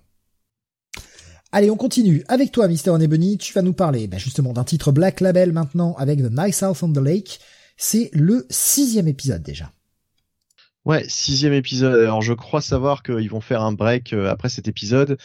Euh, donc euh, James Tanyon Ford est au scénario, oh, encore James Tanyon Ford effectivement, Alvaro Martinez Bueno est au dessin et, et Jordi Belair à l'ancrage. Et bon, graphiquement, hein, vous non, savez. Jordi Belair, elle est pas à l'ancrage, elle est plutôt à la colorisation en fait. Colorisation, ouais. Euh, donc, euh, vous savez tout le bien que je pense de ce titre graphiquement. Hein, bon, on en a déjà parlé. c'est du solide. Franchement, ça, ça reste, ça reste très bien de ce côté-là. Niveau scénario, par contre, alors euh, j'avais lu sur le Discord, je crois que c'était, euh... je ne sais plus justement qui disait ça. Euh, quelqu'un qui disait qu'il avait lu euh, cet épisode et que c'était son premier titre de la semaine et que c'était excellent. J'aurais un avis un peu plus pondéré, on va dire. j'ai trouvé que cet épisode un peu, un peu lent en fait dans sa progression et euh, que cet épisode 6 n'apportait pas forcément grand-chose euh, en termes d'avancement d'intrigue. Donc euh, là, en fait, ça va surtout être des révélations sur bah, sur celui qui les a tous rassemblés et donc le personnage de Walter qui qui est toujours assez mystérieux et on va avoir le droit à tout un flashback avec une discussion entre Walter et trois autres personnes qu'on retrouve bien sûr dans cette baraque. Hein, ils, font partie de, tous ces invités. Euh, alors je rappelle le principe, hein, euh, des gens ont été rassemblés dans une baraque euh, coupée du monde, euh, et puis bah, à l'extérieur c'est la fin du monde, quoi. Tout le monde meurt, donc ils se rendent compte qu'à l'extérieur c'est l'apocalypse. Mystérieusement, eux dans cette baraque ils sont protégés, ils ont rien du tout, et au fur et à mesure des épisodes ils vont découvrir de plus en plus de secrets autour de la maison, et surtout de plus en plus de secrets entourant le personnage de Walter qui les a rassemblés. Et donc euh, ce Walter, eh bien, euh, on va en apprendre un peu plus sur lui, mais justement euh, l'espèce de flashback, discussion avec ses potes, j'ai trouvé ça très très très très très long. Je me, demandais au fait où Tanyon Ford voulait, voulait en arriver quoi. et c'est vraiment qu'à la toute fin de l'épisode qu'on comprend un petit peu. Et bah, les révélations qu'il fait dans cet épisode, je trouve, n'apportent pas grand-chose qu'on ne savait déjà. en tout cas, on, pouvait, on pouvait se douter, quoi. Donc, Ouais, euh, c'est, en fait, ça, ça apporte, c'est le genre de révélation qui apporte plus de, de, de, questions que de réponses, quoi. C'est un petit peu comme dans Lost. Euh, plus on avançait euh, dans Lost et plus on avait de questions et euh, et plus c'était euh, embrouillé. Donc, je ne sais pas ce que Tanyan Ford a en tête, mais en tout cas, j'ai peur qu'on aille un petit peu trop dans le bah, dans le n'importe nawak quoi que ça que ça parte un petit peu dans tous les sens euh, donc euh, j'espère qu'il a une, une explication euh, en tout cas sur le personnage de Walter plus plus intéressante et qu'on va pas rester avec tous ces mystères mais là en tout cas ce qu'il révèle dans cet épisode bon bah c'est pas c'est pas c'est pas exceptionnel quoi. Je trouvais que c'était l'épisode qui peut-être m'a le plus déçu depuis le début. c'est celui qui le fait, je trouve, le moins avancer les choses. Quoi. Voilà. Jonathan, qu'en as-tu pensé de ce sixième épisode? Ah, Je serais peut-être pas aussi euh, sévère que Bonnie. Moi, je trouve qu'au contraire, euh, il développe quand même euh, grandement son intrigue hein, sur cet épisode-là, parce que bah, apprend finalement les motivations de, Walter, d'où vient un peu toute cette idée autour de rassembler toutes ces personnes dans cette fameuse maison du lac. Et euh, non, moi je sais pas, moi j'ai trouvé qu'au contraire, euh, c'était l'un des épisodes où euh, où James Tanyon Ford euh, bah, développait le plus son, son histoire et son intrigue, comprend un peu mieux où ça va. Euh, alors effectivement, euh, l'explication autour de Walter peut peut selon selon comment on se positionne peut, casse-gueule en fait. C'est un peu casse-gueule effectivement. Faudra mmh. faudra qu'il faudra qu'il qu'il qu'il développe ça bien. Faudra que euh, ouais, c'est le genre de sujet effectivement qui est qui est très euh, très très casse-gueule. Maintenant, euh, je sais pas, je trouve que là c'était euh, c'était plutôt euh, plutôt bien développé. euh. alors est-ce que c'est le meilleur euh, le meilleur single de de, de la série jusqu'à présent? Non, je pense pas. Mais Bah, ça reste pour- toujours pour, euh, pour très moi, le, ça reste le, le premier. Hein, de toute façon, c'était là où t'avais vraiment la plus grosse surprise et où tu te prenais la plus grande claque, quoi. Oui, oui, oui, c'est vrai. Non, je sais pas. euh, je, je- Ah, j'ai pas trouvé ça mauvais, attention, hein. Mais j'ai j'ai j'ai j'ai trouvé que bon, euh, par exemple, quand tu dis les révélations sur autour de Walter, bah je je je je, je trouve qu'on avait déjà, en fait, on savait déjà un peu tout ça, quoi. bah, On avait bien compris les motivations. Hmm. T'avais compris ses motivations, mais tu savais pas euh, vraiment ce que d'où venait Walter ou quelle était son euh, sa réelle sa réelle motivation quoi. On Ouais, savait qu'ils les avaient tous mis là pour les protéger de la fin du monde, mais pourquoi justement? Hmm. Ouais, ouais, non, mais enfin, bon, enfin, moi, je, me- je me doutais un petit peu que c'était ça, mais je pense qu'il y a, d'autres choses à dire. Hein. C'est pas possible, on peut pas s'arrêter euh, là-dessus, quoi, comme explication. Il, il y en aura d'autres, à mon avis, des explications autour de, Oui, je de pense Walter. aussi, oui. Enfin voilà, Ah, la mais- série n'est la série n'est pas finie encore. Hein. Elle est censée être en Non. 12, je crois. ouais. Et, et je crois qu'ils vont faire un break justement Ouais. après cet épisode. Bah, euh, Alex la suite quand Saga reprend. La Saga est censée revenir, je crois en début d'année. Attention. Enfin, de toute façon, c'est pas du même auteur, donc. Euh... Alex dit dans le set le Ghostmaker arrive. Ce serait possible. Ah, c'est c'est Tanyan Ford, hein, après tout. Putain, Saga si c'est l'univers partagé et qui nous dit en fait que euh, Walter c'est un personnage qu'on a vu dans Batman, alors là, euh, non pitié quoi. Tu vois. Sa- Saga en janvier, hein, nous dit euh, Pascal. Bon, on le croira quand quand il quand il sortira. Hein. Oui, puis surtout, est-ce que ce sera euh, des numéros euh, continus, quoi? Si c'est pour en sortir un en janvier, puis après en sortir un en, en avril, et puis après en sortir un six mois après, euh, bon, Attends, voilà. et ça fait trois ans qu'ils annoncent qu'ils vont revenir, donc euh, il serait temps que, Mm. il serait de bon ton de pas avoir de retard quand même. Et je pense que si Bon, les mecs font un break ça. après le premier arc euh, de retour, je pense que ça va gueuler. Hein. En tout cas, il pourrait ne jamais revenir en ce qui me concerne, euh, je m'en fous totalement. Euh, moi, ça me, ça m'est passé au-dessus, quoi, cette série. Un numéro et la suite sur Substack, dit Alexa. Ah, ce serait bon. Alors là, franchement, je l'applaudis. Là, je me lève et j'applaudis. Hein. Euh, Pascal qui confirmait, hein, ça va être un arc en 6, euh, le numéro donc euh, 55, et en plus sans variante cover, attention, dis donc. Euh, et Kael qui nous dit avec ça, toute mon attente pour Saga est morte, et pourtant j'aimais tellement. Mais ouais, Attends, sans, sans le chiffre. Sans, euh, comment ça sans Non, Avec, sans, euh, que- sans, non, non, sans variante cover du tout. Il y aura pas de variante. Oui, d'accord, ouais, ouais, d'accord. Alors que là, non, mais- parce que. Ce qui, ce qui est, euh, en fait, là où c'est important de noter, c'est que vu l'attente qu'il y a sur le retour de la série, ils auraient pu bourrer comme des gros sacs à merde et faire 50 variantes, et ça serait parti. Et là, ils proposent le produit direct, sans variante cover. Après, on sait que chez Image, en ce moment, ils ont décidé de faire un petit peu attention au reprint, à tout ça. C'est, bon, ils savent que ça va se vendre. Il y a même pas besoin de pousser le truc avec des variantes, alors que là, ils pourraient essayer de faire du fric, et ils le font pas. Je trouve que il y a quand même certains soucis d'honnêteté de leur part. Ce qui est appréciable. Hmm.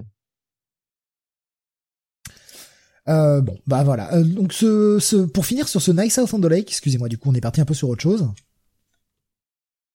Bah, au risque de, de paraître un petit peu méchant, enfin un petit peu difficile, je vais mettre un bon, un bon gros check-it cet épisode, Jonathan mais pas plus.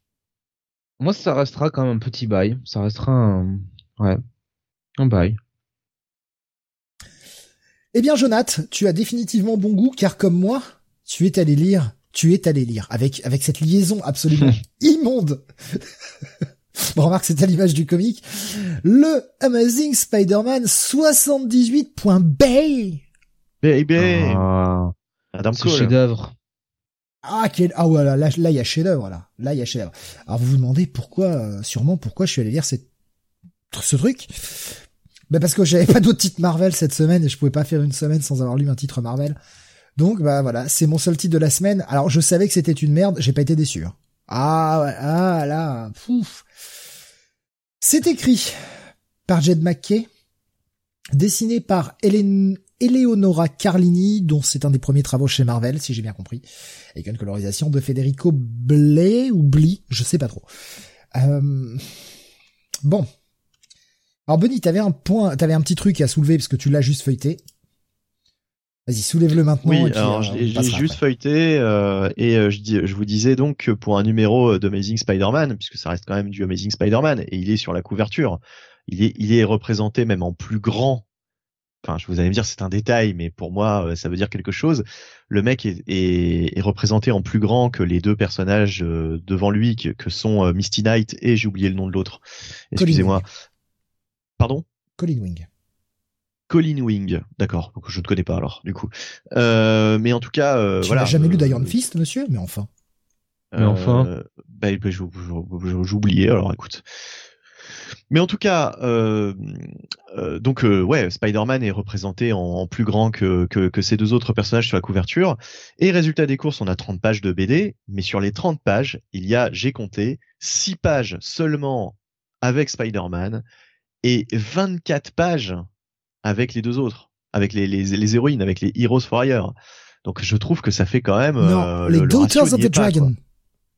Les Attention. Daughters of the Dragon, voilà. Ah, ouais, c'est pas. euh, Ouais, pas- ouais, D'accord, bah, avec avec les Daughters of the Dragon. Mais je veux dire, si c'est un titre Amazing Spider-Man, même si c'est Taïn, effectivement, euh, à je sais pas quoi, là, un point, euh, à point mes couilles sur le buffet, là. Point, point Bay parce Euh, que point Beyond. Oui, point Beyond. Beyond. Mais même, Mais même- attention, jeu de mots. Hmm. Parce que Bay, Bay, ça veut dire pote. Eh ouais. Donc c'est les potes de Spider-Man. 78 point Bay. Donc on se concentre aux potes. d'où, d'où, d'où, euh, Non mais niquez-vous. Non mais niquez-vous en fait. Niquez-vous. Hmm. Euh, Ouais. voilà. Non, mais enfin, même, tu vois, non, mais même, même, Non, même, mais je- même, voilà, même, tu- même si elles étaient à, à l'honneur, je comprends qu'elles soient à l'honneur dans ce numéro, à la limite, tu vois, mais au moins mets-le sur la moitié des, des pages.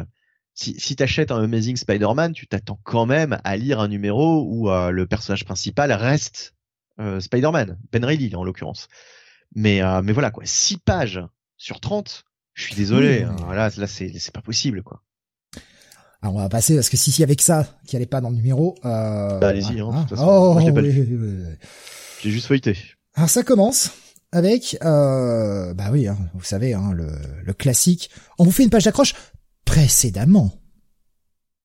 Donc déjà, niquez-vous x2. C'est pas la dernière fois que je vais le dire ce soir.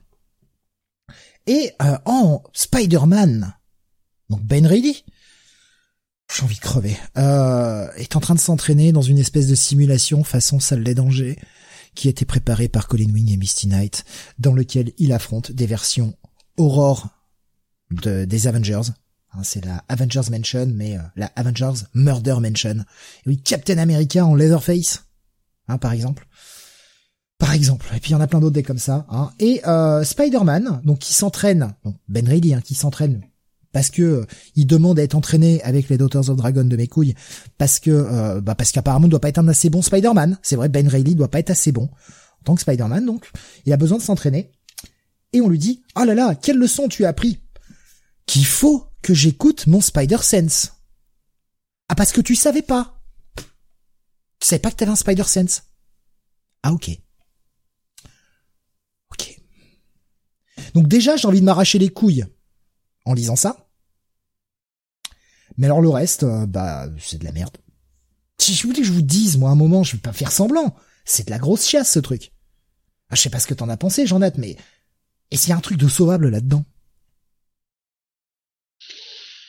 Euh, allez, éventuellement le personnage de de Maxine qui peut qui peut être intrigant euh, parce qu'elle semble avoir un un agenda un agenda très personnel. Mais Ouais. oui, honnêtement, non, mais c'est c'est c'est inintéressant déjà comme dit Je- Bonnie. Je suis Oui, d'accord avec toi, mais si on s'intéresse à l'arc Beyond, en fait.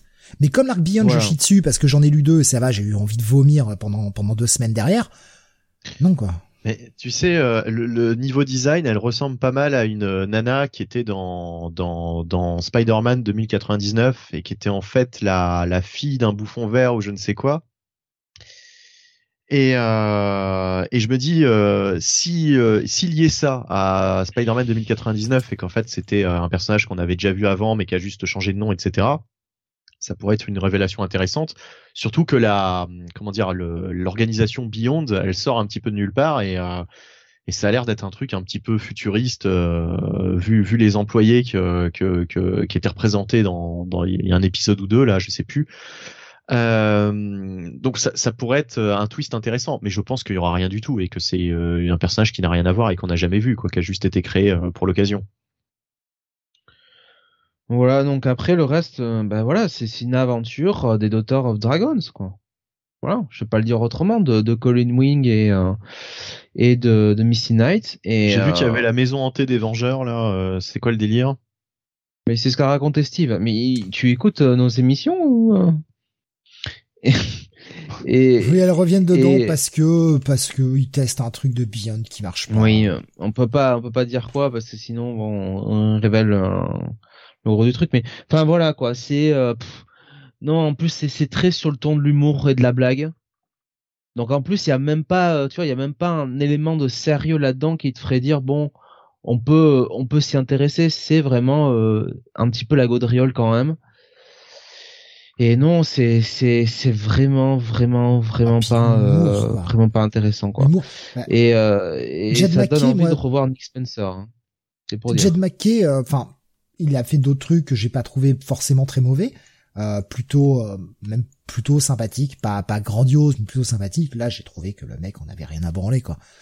Alors, on nous annonce, et oui, à la fin, eh ben qu'il va y avoir une mini-série là-dessus, évidemment. Oh, ah bah, merci, merci pour l'épisode pilote. J'irai pas lire la suite, ça me va très bien. Ah, il va y avoir Daughters of the Dragon Deep Cuts par la même équipe. Bah disons que si c'était un backdoor pilot et que bon. euh, Ah bah oui, c'est ça. Tu vois, ouais, si Ah bah, c'était ça, censé, si, si c'était censé euh, donner l'envie aux gens euh, d'aller lire euh, euh, Daughter of Dragons, je pense pas que ça a marché. Hein. Il y a, euh, c'est Jeff qui nous disait deux personnages ultra mineurs qui conseillent un Spider-Man, supposé un temps être l'original, tout est normal. Et euh, Very Young King Greg nous disait non, elle sort pas de nulle part, en fait, elle, ça vient de Next Wave. Pour, Voilà, euh, donc sortent personnage. de nulle part. Euh, et Ah, euh, alors, ah oui, il nous dit, ah non, désolé, j'ai cru comprendre que c'était la Beyond Corporation créée par Alice. Je pense pas.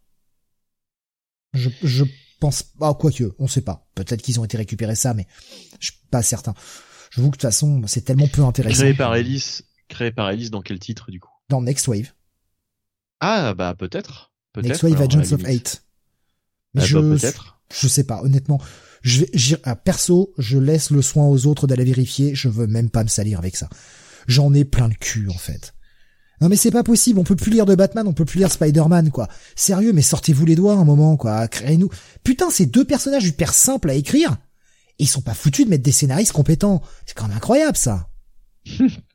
mais n'importe quel connard pourrait écrire mieux que ça, quoi. Un moment, faut se réveiller. Putain, ça, ça me, ça me tue, quoi. Ça me tue vraiment de voir que les deux plus gros vendeurs depuis des années sont aux fraises. Comment c'est possible? bon- Ou com- Comment la situation en est arrivée là? Puis c'est vrai que sur le personnage de Ben Reilly, bon, alors tu, tu veux faire de Ben Reilly ton nouveau euh, main character, ton nouveau euh, Amazing Spider-Man, bah écris, écris le mieux que ça, quoi. Là, franchement, Ben Reilly, il est out of character, mais euh, enfin, tu, tu, tu ne le reconnais pas, quoi. C'est un Ouais, crétin c'est fini. un- hein. C'est c'est un crétin. euh, On dirait Johnny Storm, mais Johnny Storm en vraiment en, en plus tête brûlée, quoi, si je puis dire, sans mauvais jeu de mots. Oui, c'est ça. On dirait Johnny Storm qui aurait 13 ans, quoi. C'est ça. Déjà que Johnny. Storm est quand même agaçant, hein, faut le dire, hein, sur, quelques, sur certains oui, oui. épisodes. Euh, mais là, c'est Johnny Storm en pire. Et Ben Reilly n'a jamais été comme ça. Ben Reilly, c'était le, de toute façon, c'est simple, c'était les clones de Peter Parker. On peut pas faire plus simple. Il a la même caractérisation normalement que Peter Parker. Ah oui. Sauf que depuis euh, euh, Clone Conspiracy, euh, on- il était devenu complètement fou. C'était devenu un, un psychopathe. Là maintenant, ils essayent de, ils ont le cul entre deux chaises. Ils essayent de, de jongler avec euh, les différentes versions. Donc euh, maintenant, bah c'est plus un psychopathe, mais euh, mais c'est devenu juste un con, quoi, tout simplement. Et euh, franchement, ce personnage n'est pas intéressant, quoi. Moi, j'aimerais j'aimerais qu'il disparaisse à tout jamais. C'est triste d'en arriver là. Mais moi, je pensais honnêtement qu'ils allaient nous sortir une nouvelle version de Ben Reilly, tu sais, qui allait sortir d'une dimension parallèle, un truc dans le genre, quoi. D'où la Beyond Corporation. Je pensais que c'était la Beyond Corporation qui a amené un nouveau, euh, un nouveau Ben Reilly, quoi. Ouais, En fait, bah, euh, les, je vous laisse le soin d'aller vérifier pour moi, je ne le ferai pas. Perso, euh, non mais là c'est non mais c'est, enfin je veux dire voilà, là j'ai quand même eu l'impression de me faire insulter quoi, en lisant ça. Non vraiment, enfin c'est, extrêmement mauvais. Allez, si je vais, je vais essayer de gratter pour essayer de chercher un putain de point positif pour dire que, allez peut-être la dernière page où t'as quand même l'impression que euh, Colin Wing et Misty Knight sont pas trop bêtes et ont compris qu'il y a quand même un truc euh, un peu louche. Allez, hein, mais euh, est-ce que j'irai voir la suite? Mais absolument pas, jamais quoi. Mais même ça, enfin même ça, moi ça m'intéresse pas quoi honnêtement. Ah oui, non, mais voilà, je peux vraiment pour chercher un truc. Hein. Non, mais parce que même même les tentatives d'humour qu'il y a là-dedans, mais ça tombe à plat, quoi. Je, je pense que c'est écrit pour des gamins de 14 ans, ce truc-là. Je vois que ça. Mais ce, ce, ce côté, tu sais, un peu de faire des, des héros un peu à la cool, comme ça, des petites blagues, là. Putain, quoi. Moi, je suis en train de, moi, je me dis, euh, je suis Maxine, euh, de, enfin, la, la patronne de Beyond. Moi, les deux, je les fous à la porte, hein. Je vais engager des, des, des, des, y en a- y a- y a- c'est pas que ça qui manque, hein, des super-héros, hein, sur la place de New York, hein. C'est clair. Ouais. Donc bah vous aurez compris, hein, ce poids, le coup de cœur de la semaine, évidemment.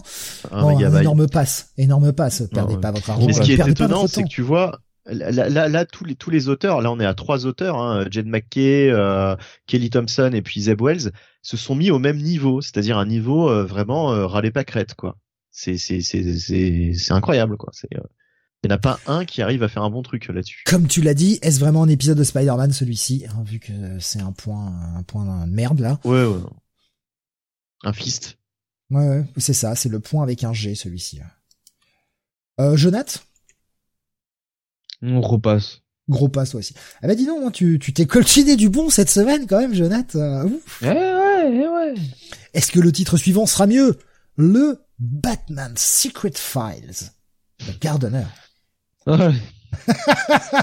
Je sais d'avance la réponse, mais Alors, ce machin-là. C'est écrit par James Tanyon. Tanyon. Yves. Puisque là aussi, Tanyon on n'assume pas, on n'est pas le fort, on est le Tagnon. Euh, c'est dessiné par, euh, alors je ne trouve pas les crédits, c'est un dénommé, euh, un dénommé Ward. Hein, j'ai pas le, j'ai plus le prénom. là. Christian Ward?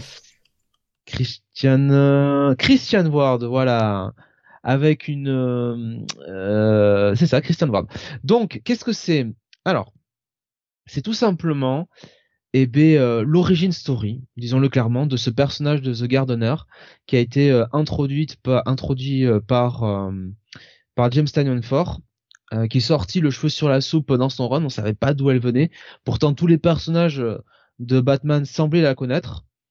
Donc, ce qui, moi, à chaque fois, je me dis, mais attends, j'ai raté un épisode. Qu'est-ce qui s'est passé euh... Non, non, euh, c'est juste que James Ford ne s'était pas embarrassé pour nous expliquer euh, d'où venait ce personnage. Et il le fait maintenant. C'est bien parce que c'est arrive euh, à la fin de Fear State. Voilà, bon timing, n'est-ce pas? Euh, Et donc, en fait, euh, c'est ce- c'est le personnage de Bella qui, eh bien, a une rencontre avec Batman. Donc, on- on- j'imagine, enfin, c'est pas vraiment expliqué. J'imagine qu'on se, que ça se passe avant Fear State. hein. Donc, Batman rencontre euh, rencontre euh, Bella euh, et et Bella en fait lui raconte son histoire. Et pour cause parce que bah, Bella est alors, est-ce qu'elle est amoureuse ou est-ce qu'elle est vraiment très amie? En tout cas, elle a une relation privilégiée avec Poison Ivy. Et, euh, et du coup, bon, elle veut un peu, elle veut un peu la protéger et euh, elle explique euh, d'où elle vient, euh, sa, sa naissance. Donc, euh, bon, ça, je peux vous le dire. Euh, bah, son père était notamment un, un militaire, un militaire américain, soldat qui était qui était stationné en Allemagne. Donc, voilà, sa mère était congolaise, elle est née en Allemagne. Elle s'est retrouvée finalement assez vite orpheline et elle a été recueillie par euh, ben les euh, vous vous en douterez les euh, ceux qui s'occupaient du du des comment dire des espaces verts de la base. Donc c'est comme ça qu'elle a appris, j'imagine, enfin qu'elle a eu cet amour pour pour les plantes. Et donc derrière, elle a fait ses elle a fait ses études et elle a intégré du, elle a intégré un programme avec euh, bah, avec très vite euh, Poison Ivy et un autre euh, un autre personnage. Alors je vais pas vous donner pour vous garder euh, un petit peu la surprise, mais un personnage très connu de l'univers euh, d'ici, euh, plutôt antagoniste, mais pas antagoniste de Batman. Voilà, donc je m'arrêterai là-dessus. Et euh, euh... putain. Le truc qui sort n'importe n'importe quoi. Doomsday qui, qui passait comme ça dans le jardin. Comment il s'appelait Yankee Greg propose, propose Woodru. ouais, Jason Woodru, pourquoi pas. Voilà. Alors évidemment, il a dû forcément lire pour le proposer parce que euh, voilà, comme par hasard, euh, je veux dire, il y a, il, a, il arrive à trouver le, mec. non mais bon, bref. Ah, on l'a vu récemment dans Swamp Thing. Voilà, donc c'est Jason Woodru, hein, vous l'avez bien compris. Euh, bah, ce, qui est, ce, qui est, plutôt pas mal, ce qui est plutôt pas mal, c'est plutôt le lié avec le, le côté green, tout ça, donc bon. C'est pour ça que je l'avais pas dit parce qu'on se doutait bien. Bon, bref. Mm. Euh, et euh, Jason Woodru était euh, tout simplement le chef, grosso modo, du, du service de recherche où travaillaient Poison Ivy et, et, et Bella. J'ai bien envie de l'appeler la jardinière. Donc, je pense, je pense qu'il y avait déjà eu des histoires avec Poison Ivy et, et Vaudru auparavant, en fait. Je suis pas certain. donc, en tout cas, la jardinière fait ses expériences. donc, elle crée hein, littéralement des plantes des plantes des plantes animales hein, je, je peux pas les, mieux l'exprimer et en fait tout ce propos c'est euh, euh, c'est de d'expliquer à Batman euh, quelle est sa pensée et surtout pourquoi Batman euh, doit d'une certaine manière euh, lâcher du lest un peu à Poison Ivy et essayer d'être plus diplomate avec elle, la, de la comprendre parce que c'est une personne qui a beaucoup beaucoup beaucoup souffert euh, dans sa vie euh, et euh, qui a subi beaucoup de traumas. Donc voilà. Donc finalement, bon, honnêtement, c'est pas si mal écrit que ça. C'est pas inintéressant. c'est plutôt bien dessiné, je trouve, par Christian Ward, et ça nous permet quand même de mieux comprendre qui est ce personnage de, de, de la jardinière, euh, est, euh, quelles sont ses motivations, quelles sont ses, euh, ses ambitions, et surtout sa relation avec Poison Ivy, qui, je vous le répète, dans, dans Batman, sortait un peu nulle part. donc voilà, le problème, et vous aurez bien compris lequel, c'est, c'est que ça, c'est quelque chose qui aurait dû être écrit avant, euh, avant Future State, quoi. Enfin, qui aurait dû être écrit en amont de, de l'apparition de Bella, quoi. dans le titre Batman, parce que même dans, je vous dis le, le dernier numéro de State là que j'ai j'ai State que j'ai reviewé euh, plutôt dans euh, dans l'émission, on a ce personnage de Bella et euh, qui a fait quelque chose de très important pour pour Poison Ivy. Mais nous émotionnellement, on n'est pas impacté parce qu'on sait pas la relation qu'il y a entre les deux. On sait juste qu'elles se connaissent, qu'elles ont qu'elles se sont connues, mais voilà. Enfin, c'est comme Batman et Ghost Machin quoi. et encore Ghost Machin, il y avait un petit peu son origin story dans dans dans Batman. Donc voilà, donc c'est. Je te prends le, mal. je te prends le commentaire de Jeff qui dit The Gardener est tout aussi génial que Ghostmaker, fortement recommandé pour les amoureux des créations géniales de ce troll de génie de Tanyan Ford. On attend avec impatience la série. Et euh, Very Young Greg te répondait, bah non en fait je l'ai pas lu, mais euh, Ivy et Swamp Thing, bon il en manquait plus qu'un quoi. Et puis bon Ivy travaille bah, dans la de Ah, je sais ah, pas. mais attends, ça, aurait pu être le pingouin aussi. Hein elle nous disait Ivy travaillait dans le labo de Woodru, donc c'était son boss. Donc euh, ouais, bon, c'est ce qu'on dit. Ça aurait très bien pu être Mister Freeze, euh, voilà, ou Razal Ghul. Oui, le pauvre, il est décrépit sur son île. Rappelle-toi de Robin.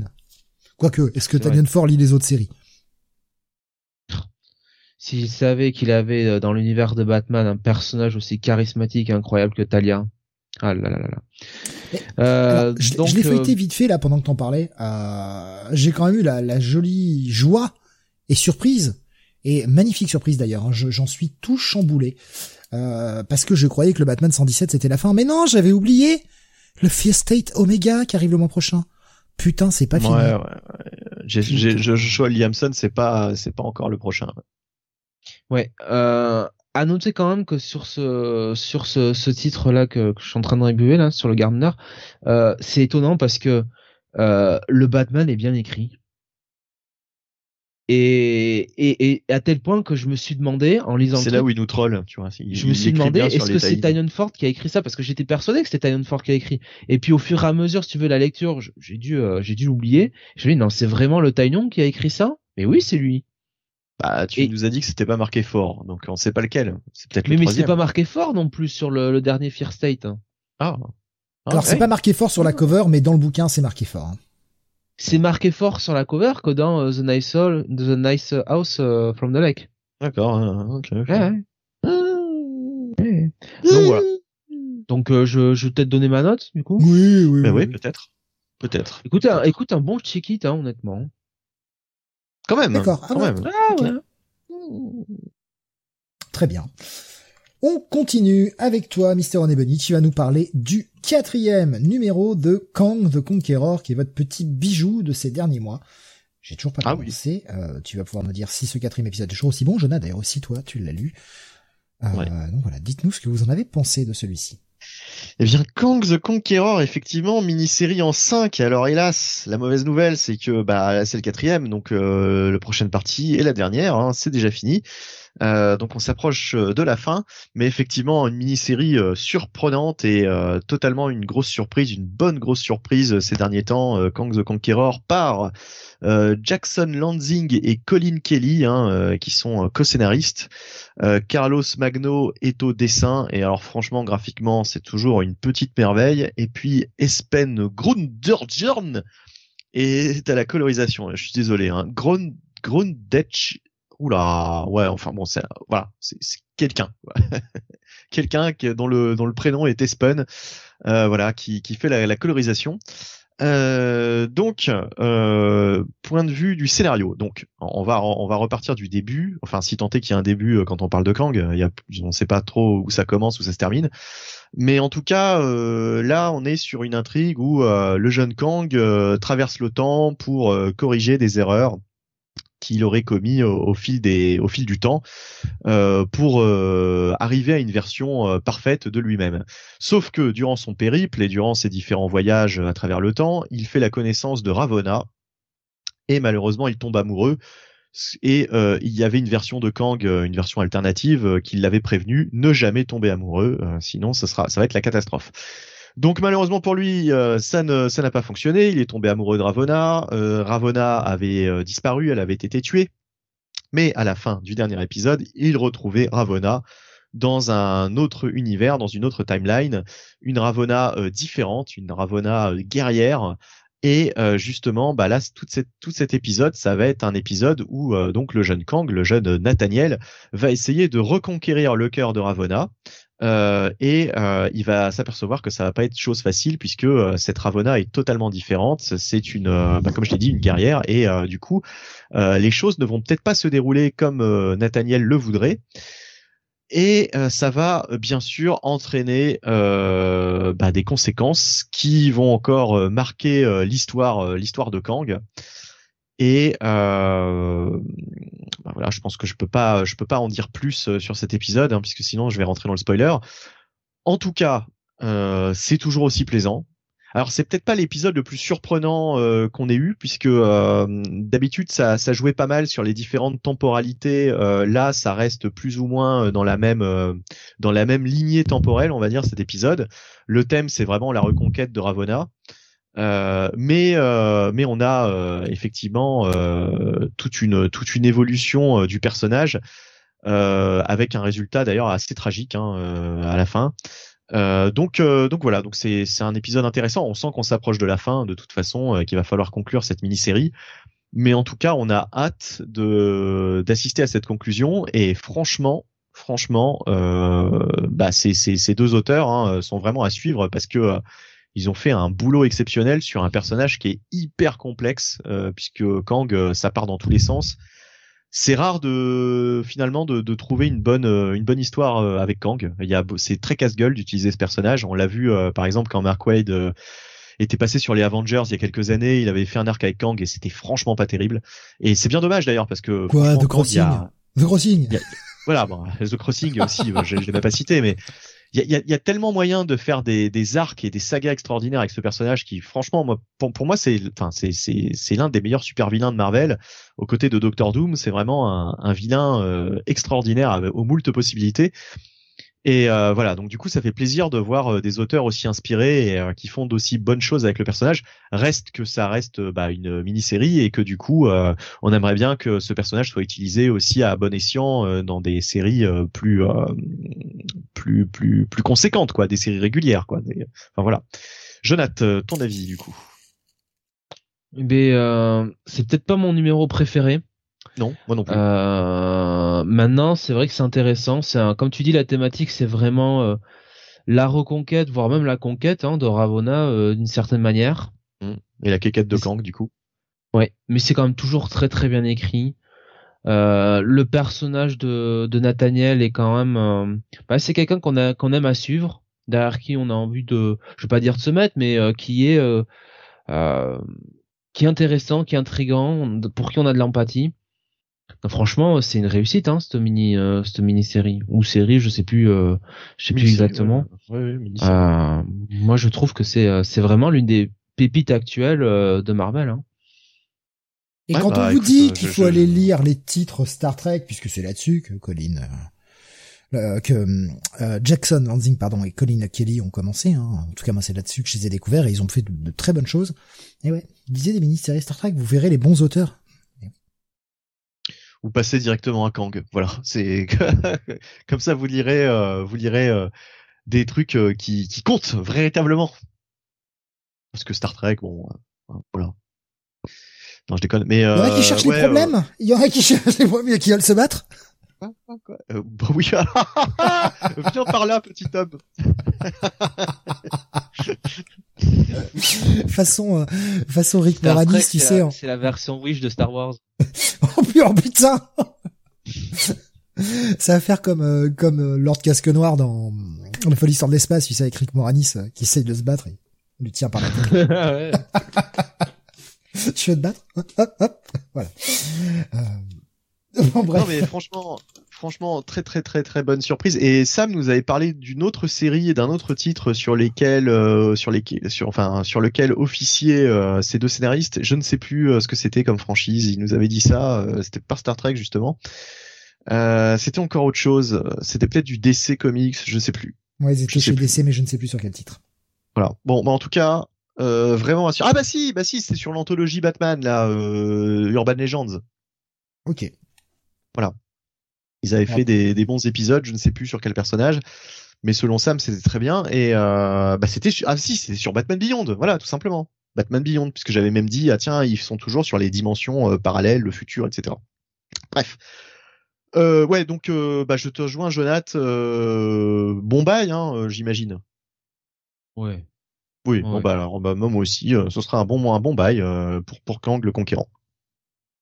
Euh, je vois euh, Pascal qui me disait hein, concernant les, les, bonnes histoires avec Kang, euh, ce qu'il faut lire sur euh, sur Avengers et Kang, c'est Avengers Forever avec du grand Pacheco. Ah oui, bah oui, oui. Enfin, ça, mais ça, enfin, ça commence à dater. Et effectivement, ça, ça reste la seule référence à chaque fois qu'on qu'on parle de Kang et d'une bonne histoire, c'est toujours Avengers Forever. Mais à part ça, justement, je peine à trouver des, des, bonnes histoires de Kang, quoi. Donc, il était temps que le, le personnage reprenne un petit peu du, qu'on redore un peu son blason, quoi. Uncanny Avengers. C'est vrai, c'est vrai. Uncanny Avengers, euh, même si on pourra arguer que c'est plus euh, ses enfants, mais mais ouais, c'est l'histoire de Kang quoi quand même. c'est ses enfants, c'est un peu lui qui les manipule quand même. Hein. Oui oui oui non, c'est non, ouais, t'as raison. Non non, ouais, j'avais oublié, j'avais oublié, j'ai oublié. C'est vrai, c'est vrai, c'est vrai. Very Yankee Greg nous disait le Kang Dynasty War ou je ne sais plus quoi de Buzy qui était sympa aussi, surtout pour sa réutilisation de Marcus et du Master. Ouais, et il y a Nico Chris qui disait du coup Benny on va te péter les dents d'avoir oublié tout ça. C'est, bah, écoutez, je vous attends. Vous venez avec Steve, il aura bien besoin d'aide. Hein. Connard. il montera sur vos épaules. Oui, vous pourrez porter, comme ça il pourra me m'atteindre la tête avec ses, avec ses poings. Je suis sûr qu'il y a des réparties à trouver, mais là j'en ai pas. Euh, attends, hein, parce que euh, parce que déjà, euh, hein, je vais avoir une Celui qui dit qui est. Euh, je te préviens, ça va faire mal hein, quand j'aurai trouvé ma répartie. Putain, je vais m'étrangler à force. Pardon. Euh... Il y avait le génial numéro Avengers 200 de Perez, nous dit Pascal par rapport à, à Marcus. Hein. Le gars qui est le fils père de sa mère avec Carole. J'ai pas compris. Oula, oula, attends, attends, le mindfuck. là, fin. Attends, putain, ouais, là, là, elle est trop tard pour moi pour un mindfuck là, comme ça. Euh, Euh, Baboussa qui nous disait j'ai bien aimé le dernier arc de musique avec Kang dans Avengers et le run fondateur de la Madone Céleste. Et ben ça me dit oui c'est une histoire toute pourrie. Ah d'accord. Et bien Yonky Grey qui nous dit ils nous la ressortent quand la fille de Wasp et d'Avoc? Un scénariste euh, aura lu le reste de l'univers Marvel et qui se rappellera qu'il existe une continuité, ce qui est devenu un gros mot, c'est vrai, depuis pas mal d'années, mais bon. Non, mais sur certains forums, il y a toujours des débats sur la continuité et quelquefois j'hallucine de voir des gens qui disent que la continuité est un poison et un poids euh, pour les auteurs, etc. et que c'est euh, c'est vraiment quelque chose de, de dont il faut se, se passer. Bah moi je suis désolé, mais moi la continuité justement c'est la, la raison même qui, qui m'a fait lire des comics à la base. C'est Ben, c'est vraiment ça que je trouve. C'est quelque chose d'unique aux comics. Donc pour moi c'est quelque chose de autant- précieux. enfin, Autant, autant aller lire que de l'indé, quoi. Enfin, si on pas de continuité. autant autant lire que de l'indé ou ou- à ce moment-là euh, vous lisez des mangas, vous lisez euh, du franco-belge parce que vous avez un titre qui a un début et une fin. Mais euh, mais justement, il- enfin le, ce qui m'a ce qui m'a hum, comment dire attiré vers les comics, c'est ce côté euh, une histoire qui commence euh, il y a des décennies et qui continuera après ma mort. Je trouve ça je trouve ça formidable quoi. C'est c'est Ouais. le seul médium qui propose un truc pareil. Encore que les comics existent. Encore, à ce moment-là. Et là, je suis... Oui, bon après là, là, là, ça devient incertain, tu vois. Euh, il y a dix ans, je dit, Oui, oui, oui. là, Ouais. là, c'est, pas sûr. Hein. Mais on sait pas quand je vais mourir. Le mec super pessimiste. Moi, je m'auto-souhaite ma propre mort. Allez-y. Non, mais je, ouais, enfin voilà, non mais enfin, tu- dans l'absolu, quoi, tu vois ce que je veux dire? C'est, c'est, c'est, c'est quand même assez vertigineux de penser que euh, euh, c'est, il y avait déjà une continuité avant ta naissance et il y en aura sans doute, peut-être, une continuité euh, après ta mort, quoi. Enfin, Bah c'est, oui, ce serait bien. c'est fou. C'est, c'est fou de se dire ça, quoi. Si tu meurs, on fera un spécial Bunny, dit Alexin. Avec Alors la justement, Avec de la cornemuse. spéciale Bunny, euh, On prendra les meilleures vannes, sais, on fera un montage. mais justement, il y a, y a, y qui nous dit la continuité, c'est l'intérêt de DC Marvel, mais totalement, totalement. C'est pour ça qu'on en lit encore, Oui. d'ailleurs. Mais oui, mais exactement, exactement. Non, mais je, je suis totalement d'accord avec ça. C'est, euh, c'est alors euh, certains diront euh, ah ouais, mais pourquoi lire une histoire dont tu sais que tu n'auras jamais la fin? Mais euh, Il y a toujours des gens qui bah, disent plein de choses. Il y a toujours des gens qui disent plein de choses, c'est pas toujours vrai. Ouais. Il y a Baboussa qui nous disait justement, euh, c'est glauque cette saga de Marcus, euh, euh, entre inceste et Claremont qui montre la dépression de Carol Danvers dans Avengers Annual 10 par le génial Mike Golden au dessin. Et euh, Every Yonky Grey qui, qui continue, hein, qui disait ça a ruiné le personnage de Carol Danvers jusqu'à l'annual écrit par Claremont ou Malicia. Oui, je sais, je suis vieux. Lui vole ses pouvoirs le- dans le, fameux tranche spécial origine, donc le- l'annual 10 euh, de des Avengers, qu'il faudra que l'on n'oublie pas un jour de traiter dans les rétro-reviews consacrées à Uncanny X-Men, parce que c'est important. Voilà, donc il faudra qu'on le traite, euh, celui-ci aussi. Qu'on avait un petit peu mis de côté. Euh, pour le moment. Euh, qu'on n'avait pas inclus dans le programme, mais euh, on, on l'inclura, on lui trouvera une place. Euh, continuons. Alors bah euh, un bail pour vous deux, j'ai bien compris. Hein. absolument. oui, Ce oui. Kang euh, de Conqueror numéro 4, donc avant-dernier épisode de la mini. On continue. Alors là, euh, Jonath, t'as lu des trucs pourris cette semaine quand même. Hein. Je suis désolé. C'est un peu vrai. Mais celui-ci, tu l'as pas tenté. Et je pense savoir pourquoi. Et j'ai pensé tellement fort à toi. Je ne savais pas au moment où je l'ai lu que tu allais participer à l'émission de ce soir. Et je me suis dit, j'attends de voir la réaction de Jonath sur le Discord. Je sens qu'il va aimer. Là, je vais la voir en audio. Ça va être beau. Wonder Woman Evolution, partie 1 sur 8. Mais oui, mini-série en 8 ou maxi-série plutôt. C'est écrit, attention, par Stephanie Phillips. Mais on a surtout le génial Mike Hawthorne au dessin. Moi, euh, go away it, hein, Mike donc euh, au secours quoi. Quand j'ai vu qu'il était dessus, j'ai fait ciao. Démerdez-vous avec ça. Ah, je savais que ça allait, ça allait partir comme ça. C'est bizarre parce que je vois pas, du, je vois pas du tout qui c'est en fait. euh. Le mec qui dessine sur Daredevil qui remplaçait euh, Ah le très bon Marco Cacchetto, hein. oui, oui, oui, oui, c'est vrai que c'était le grand écart. Ouais, ouais, c'était quand même le, ouais, c'était, ça, ça piquait un peu les yeux, quoi. Quand on Je vois pas prêt. euh. Je vois elle qui nous dit c'est immonde cette couve. Ah ouais, mais l'intérieur est du même acabit, hein, je vous assure. C'est Mike Hawthorne, quoi. Ancré par Adriano Di Benedetto et une colorisation de Jordi Belair. Alors, en plus d'être moche, bah, ça raconte pas grand chose. Ça, on a le combo. on a le combo d'un comique nul. On a le combo d'un numéro 1 pour allonger la sauce. Parce que putain, dans le genre ça raconte rien, ça raconte rien. Donc, on nous avait annoncé hein, dans la sollicitation, parce que j'ai lu la sollicitation après coup et j'ai rigolé quand même parce que la sollicitation m'explique plus de quoi va parler la mini que ce premier épisode, le syndrome titre de titre indé en fait, hein, avec un numéro 1 qui te raconte rien, ou tu n'as pas compris l'histoire. Ben voilà, c'est ça. Euh, bon, on nous a quand même dit dans la sollicitation l'arrivée du super talentueux Mike Hawthorne après un très bon run chez Marvel. Oh bordel de merde. Oh putain les gars, vous avez des yeux ou je sais pas, vous êtes aveugle Vous lisez les comics en braille Non mais même même même même au-delà de ça, même s'il avait un bon style, entre parenthèses, euh, on peut pas dire qu'il ait eu un run exceptionnel chez chez Marvel quoi. Enfin, tu vois, c'est c'est pas le c'est pas le, le, un auteur dont on entend beaucoup parler. Non, ben, euh, a raison. Enfin, un dessinateur, un artiste, quoi, dont on entend beaucoup parler. Je, je suis désolé. Hein, ben, Enlève le mot artiste hein, pour le qualifier, s'il te plaît. Je, sais que l'art c'est subjectif, hein, mais euh, enfin ouais. Mais à un moment, euh, quand les lignes sont ratées, les lignes sont ratées, quoi. Genre même son encre ne sauve pas, quoi. je vois, c'est Jeff qui nous dit les yeux de Wonder Woman ne vont pas avec le reste du visage. Oui, sur la cover, là, je vous partage une, image, une page sur Discord. Regardez l'intérieur, c'est, aussi crade. C'est aussi crade. C'est, Ah, je, moi, c'est pareil. Hein, j'ai eu ma, dose de merde hein, ce soir. Euh, franchement. Alors, comme on nous lit hein, sur la, comme on voit sur la couverture, on peut lire, hein, elle se bat pour le destin final de l'humanité. Ah bon? Ah bon? Ah, C'est arrivé dans le comic, ça? Est-ce qu'à un moment, on va arrêter de me chier dessus, en fait? Est-ce qu'à un moment, je vais pouvoir lire un vrai truc où il y a vraiment ce qui est annoncé Qu'on va mettre du Batman dans mon Batman, qu'on va mettre du Spider-Man dans un Spider-Man, qu'on va me raconter l'histoire de ce que j'ai écrit sur la cover Non, bah non, non, moi je sais pas, ce soir c'est grève pour moi, c'est... Non, toi, toi c'est la grève du plaisir, que dalle. Toi, tu dis de la merde cette, cette semaine, voilà ce qui t'arrive. En gros, on a une Wonder Woman qui est traquée par un personnage que je ne connaissais pas et dont je me bats les reins, qui s'appelle Silver Swan. Personnage euh, qui, qui, a l'air d'avoir quelque chose à raconter. Hein. Elle était, euh, c'est une petite fille que Wonder Woman a aidée, mais elle est tombée malade et Wonder Woman n'était pas là pour l'aider quand elle est tombée malade. Du coup, elle a accepté une opération qui l'a bourrée de nanites et depuis, bah, elle évolue et elle pète les plombs au fur et à mesure qu'elle utilise ses nanites, pardon, pour évoluer.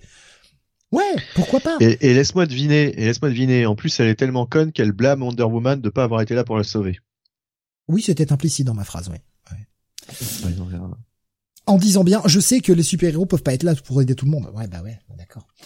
Très Mais ça, c'est euh... vraiment la, la, la, comment dire, la, la raison la plus pourrie, quoi, qui, qui a déjà été fait 150 000 fois. Ah ouais, mais t'étais pas là pour me sauver. Euh...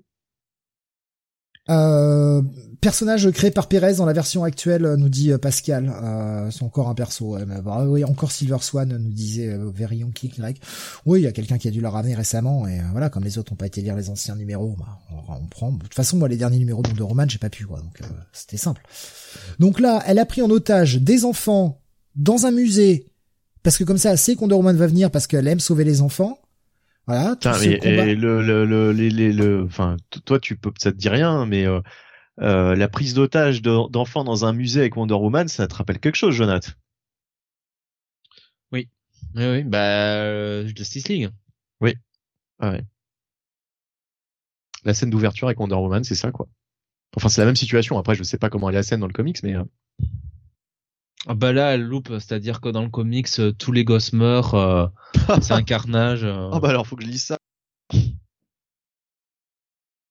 Alors, du coup, euh, je vois Whiskey Jack qui nous dit ça fait un moment que j'avais arrêté les comics VO, lui arrivait quoi? Wonder Woman, on dirait qu'elle est malade, la pauvre. Elle est juste dessinée par Mike Hawthorne. C'est pour ça qu'elle est malade.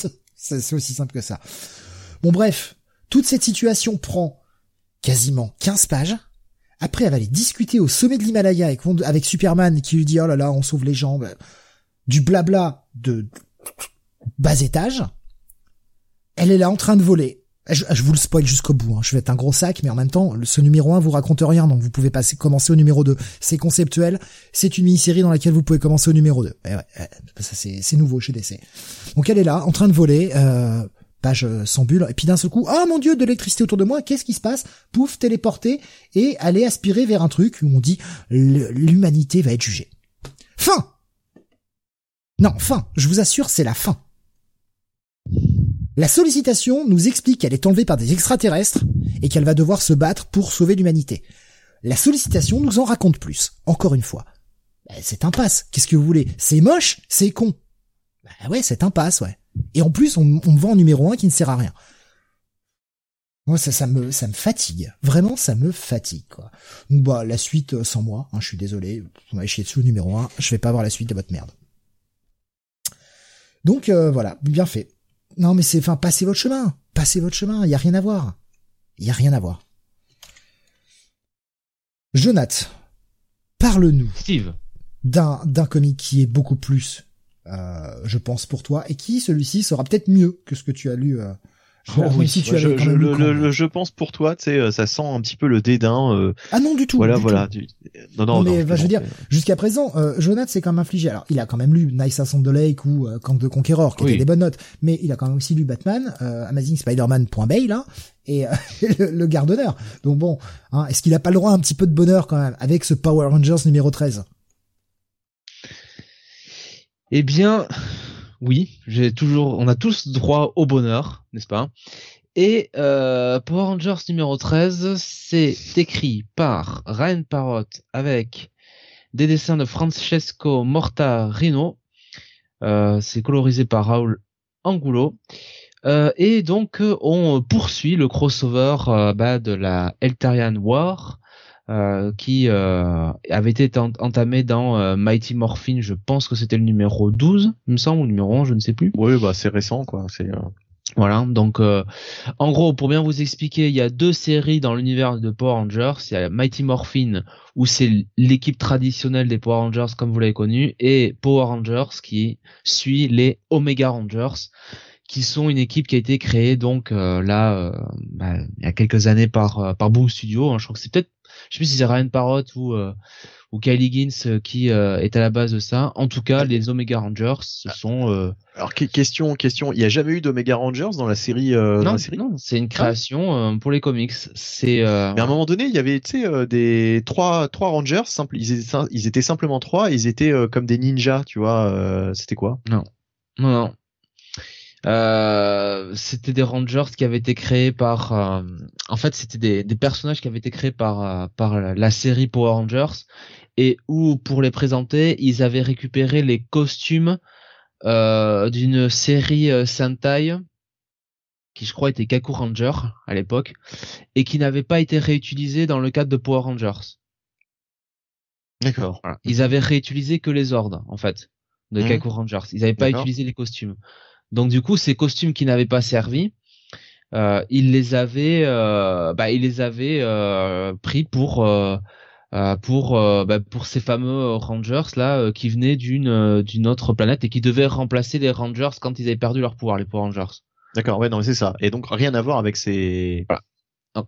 regarde dans le chat parce que je t'ai mis euh, si tu reconnais ce design mais voilà ouais. ils n'ont rien à voir avec les les les Omega Rangers qui sont donc des créations de Boom Studios et qui sont un peu pour la faire courte des espèces de Green Lantern euh, de euh, des Power Rangers c'est-à-dire que ils s'occupent de toutes les planètes grosso modo Euh, Ouais. et ils gèrent ils essaient de bah, de bah, de garder la paix dans Et, et on a on a appris récemment que Zordon et son pote, dont j'ai oublié le nom, Zartus, Artus. euh, Zartus, euh, était un était en, gros le- l'homologue des gardiens de l'univers dans Green Lantern, quoi. C'est exactement ça, quoi. C'est ça, les. Guardians. Ouais, c'est ouais. ça. Ouais. Eh ben, ils sont bleus aussi. Ouais, ouais, c'est ça. Voilà. Et, euh, et donc, en fait, la, la, la, la Eltarian War, c'est tout simplement Zartus, euh, qui, euh, bah, s'est plus ou moins retourné euh, contre, euh, contre Zordon, Plus que moins. Hein. Plus que moins, et qui lance une véritable offensive sur la Terre pour la conquérir. Et aussi, bah, via, euh, euh, via son armée et les Imperials qui euh, sont une race extraterrestre qu'il a qu'il a réveillée et qu'il contrôle par un cristal, il a bah, il essaie un peu de prendre tout le contrôle de, l'univers hein, pour bah, selon lui rétablir l'ordre. Voilà. Mais l'ordre évidemment façon Zartus en étant le chef quoi, littéralement. Et on a appris quand même que bah, Lord Z étaient euh, étroitement liés à Zordon et Zartus parce que c'était euh, bah, leur ancien boss, l'ancien chef suprême euh, des euh, des Eltarians, euh, qui euh, bah, par bon après une attaque justement, je crois des Empyreals, euh, était bah était gravement blessé en utilisant le le cristal Zéo. Et c'est comme ça qu'après, en délirant, il est devenu Lord Z. Donc les Omega Rangers, sur cet épisode-là, ben ils sont euh, Et- ils euh, oui. Et ces informations sur Lord Z, c'est des révélations de Ryan Parrott. On savait pas ça dans la série euh, télé. ah oui non ça c'est totalement de l'invention. Hein. Ouais, ouais. ouais. c'est une réinterprétation du Ouais, ouais. personnage évidemment. Oui, c'est c'est beau- c'est beaucoup plus intéressant effectivement de toute façon. Et, euh, et donc euh, bah, les Omega Rangers ils avaient été sauvés dans l'épisode pré- précédent euh, par euh, eh ben, le finalement le nouvel euh, le nouveau euh, Omega Rangers euh, bleu euh, qui euh, était euh, bah, qui est tout simplement Yel, le- l'espèce de tigre euh, extraterrestre qu'ils avaient recueilli dans dans le début du run. Donc maintenant ils sont quatre de nouveau. Et, euh, et euh, malheureusement, enfin, enfin plutôt heureusement, ils arrivent à décrypter un message donc qui leur a été envoyé par euh, Tommy, qui avec les autres Rangers, eh ben, était était en difficulté et euh, sont justement attaqués euh, sur Promethea par euh, l'armée de Zartus. Donc les Omega Rangers se téléportent là-bas pour pour aider les les les Power Rangers face à Zartus. Donc ça permet aussi de revoir au passage Jason un petit peu comme le leader finalement des deux équipes.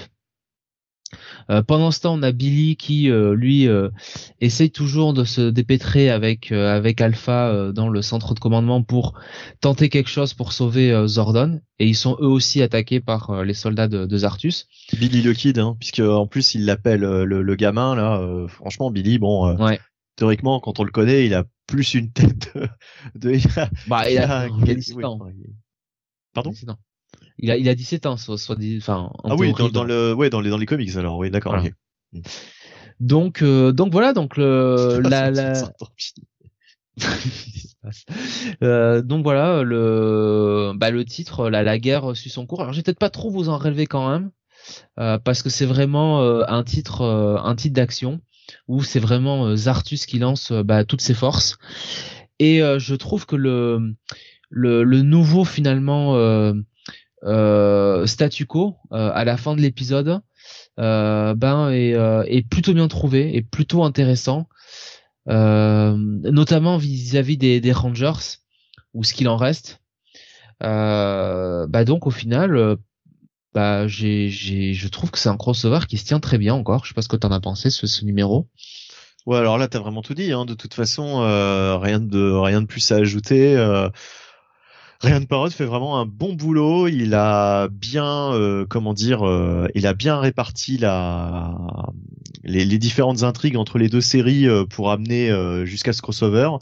Et là, ce qui est cool, c'est que comme c'est un crossover, bah, les, les deux euh, les deux équipes se rejoignent. quoi. C'est surtout ça en fait. On a enfin le le, le, le rassemblement de, de tous les persos euh, au sein de cette de cette intrigue, au sein de ce crossover, pour marquer le coup. Et donc ça fait ça fait bien plaisir.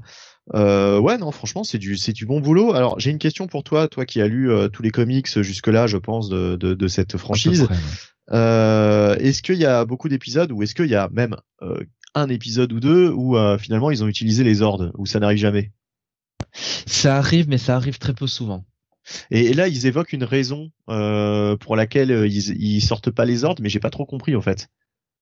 Est-ce que est-ce que tu est-ce que tu te rappelles de ça? Apparemment Zordon leur avait dit de les utiliser que dans des cas particuliers, mais euh, ils énumèrent pas en fait dans quel cas. euh. Là, moi, ce que je comprends, c'est que vu la type de menace et vu surtout euh, comment ils doivent la contrer, en fait, les ordres sont inutiles, quoi. Hmm, D'accord. Là, là, là, là-dessus, euh, C'est vrai que ce qui est assez étonnant avec cette franchise en, en comics, c'est qu'on n'est plus du tout dans le dans le combat de Zord contre contre des gros monstres quoi. Ça n'arrive quasiment jamais. c'est vraiment pour les, les grands les grands finales, quoi. Vraiment, euh, c'est ils sont pas. euh, Mais parce que c'est des titres qui s'intéressent surtout aux personnages finalement, parce que Ouais. là, on parle du crossover où bon, évidemment, c'est un peu euh, pif paf pif paf poum, mais euh, Pim, pam, Mais, euh, pas ça. Ouais. Mais mais pendant des épisodes avant, Ryan Parrott a vraiment construit son histoire, quoi. A vraiment développé les personnages. euh, pour euh, vraiment euh, nous bah, nous donner l'envie de, de, de, suivre ce crossover quoi. Il a fait tout le travail en amont quoi. Il ne, voilà donc c'est ça qui ça qui est intéressant quoi.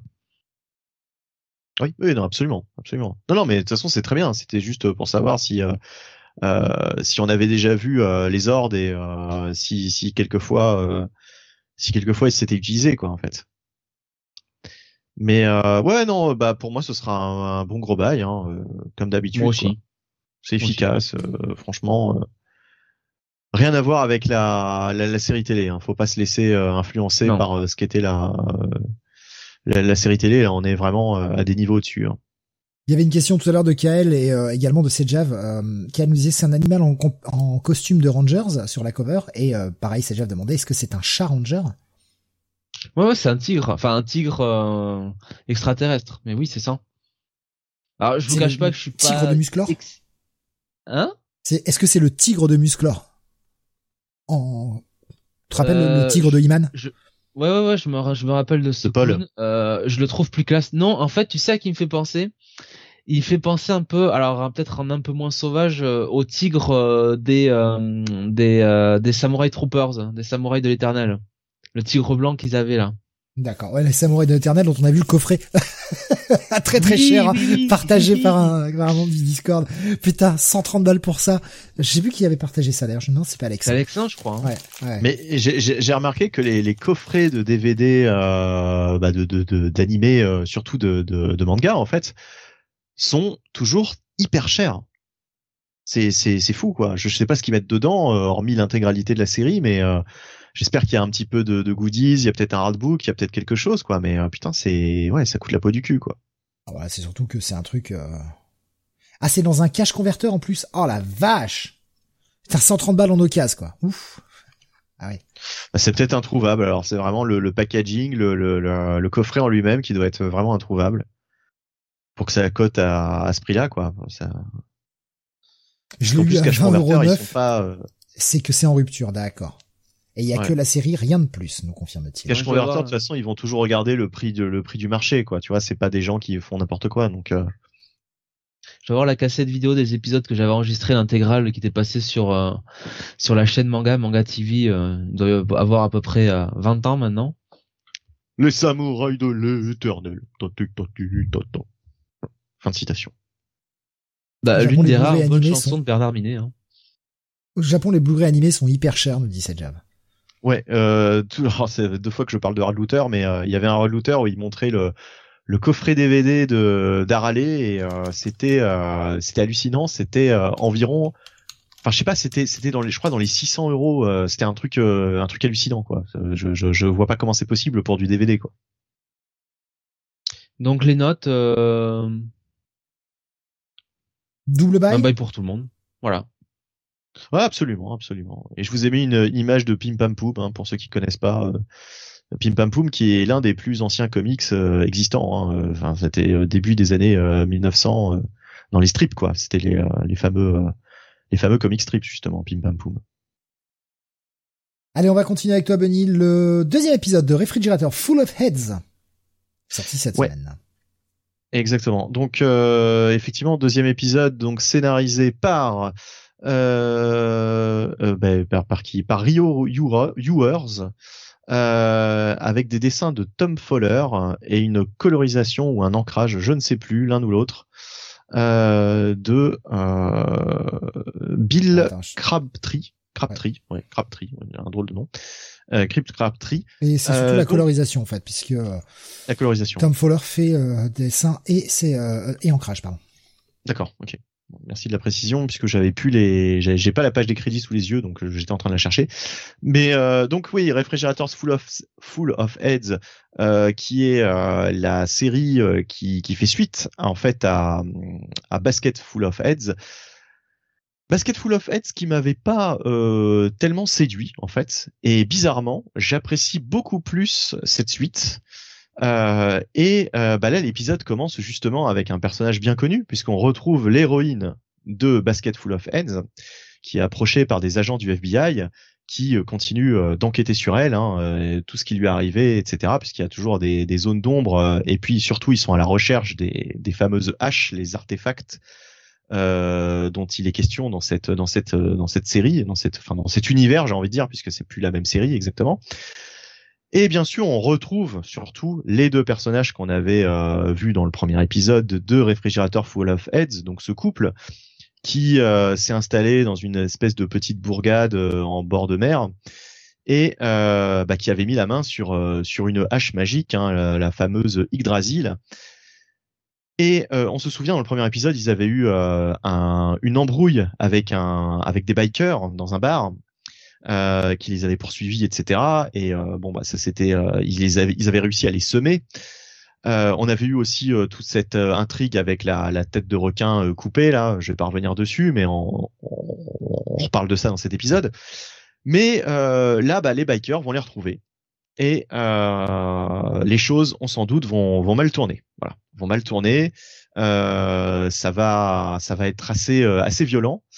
Euh, et euh, bah, je vais pas dire évidemment euh, qu'est-ce qui va se passer exactement, mais on peut imaginer euh, qu'est-ce qui risque de se passer dans cette série, voilà. Euh, et donc des têtes vont tomber, on va dire, hein, forcément.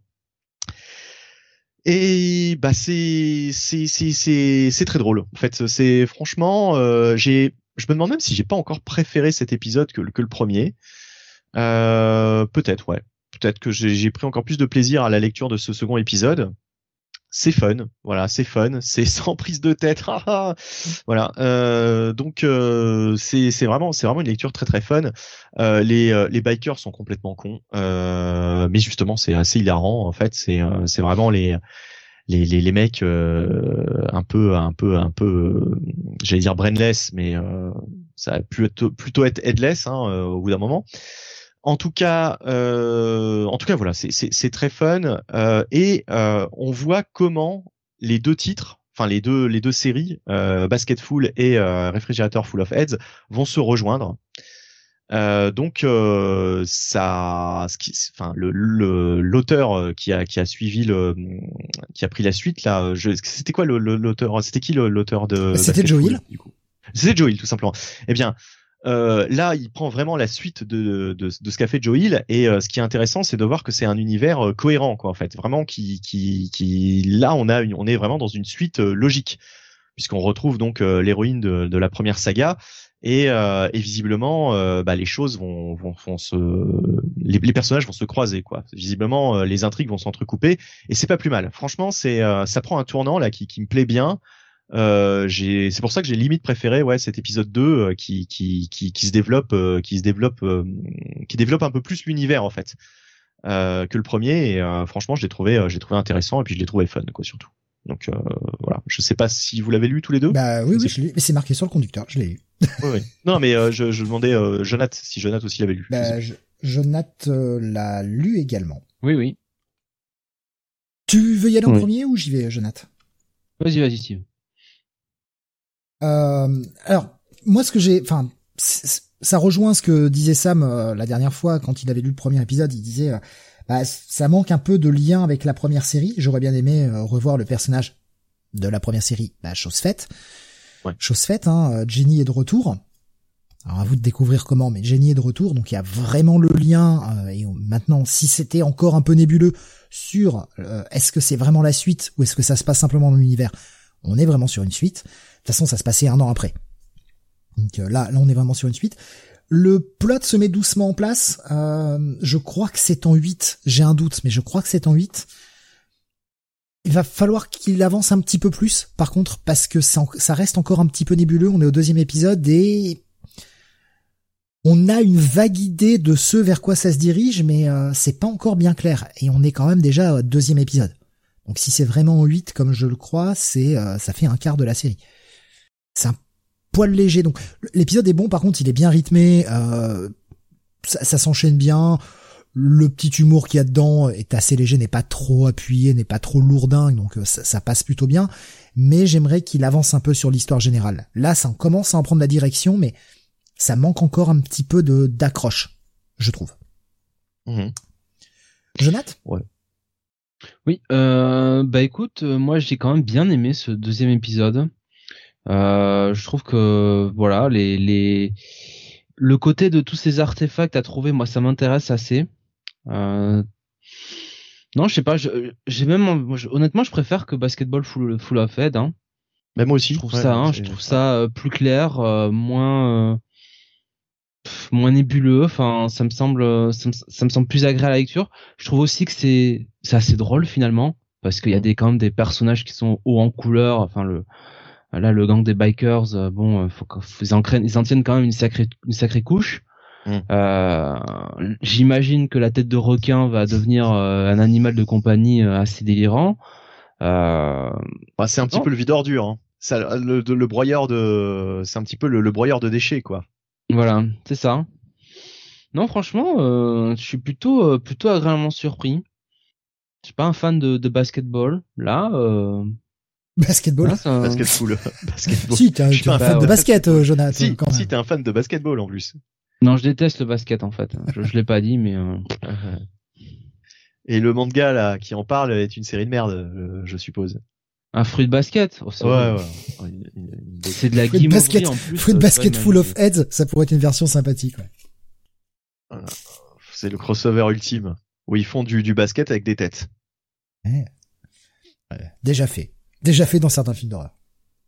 Oui, oui. ça, c'est- Mais euh, bref, euh, bah ouais, mais moi je, je, je, je te rejoins, Jonath. C'est assez étonnant. Je préfère euh, effectivement Réfrigérateur Full of Heads pour l'instant que que Basket Full of Heads.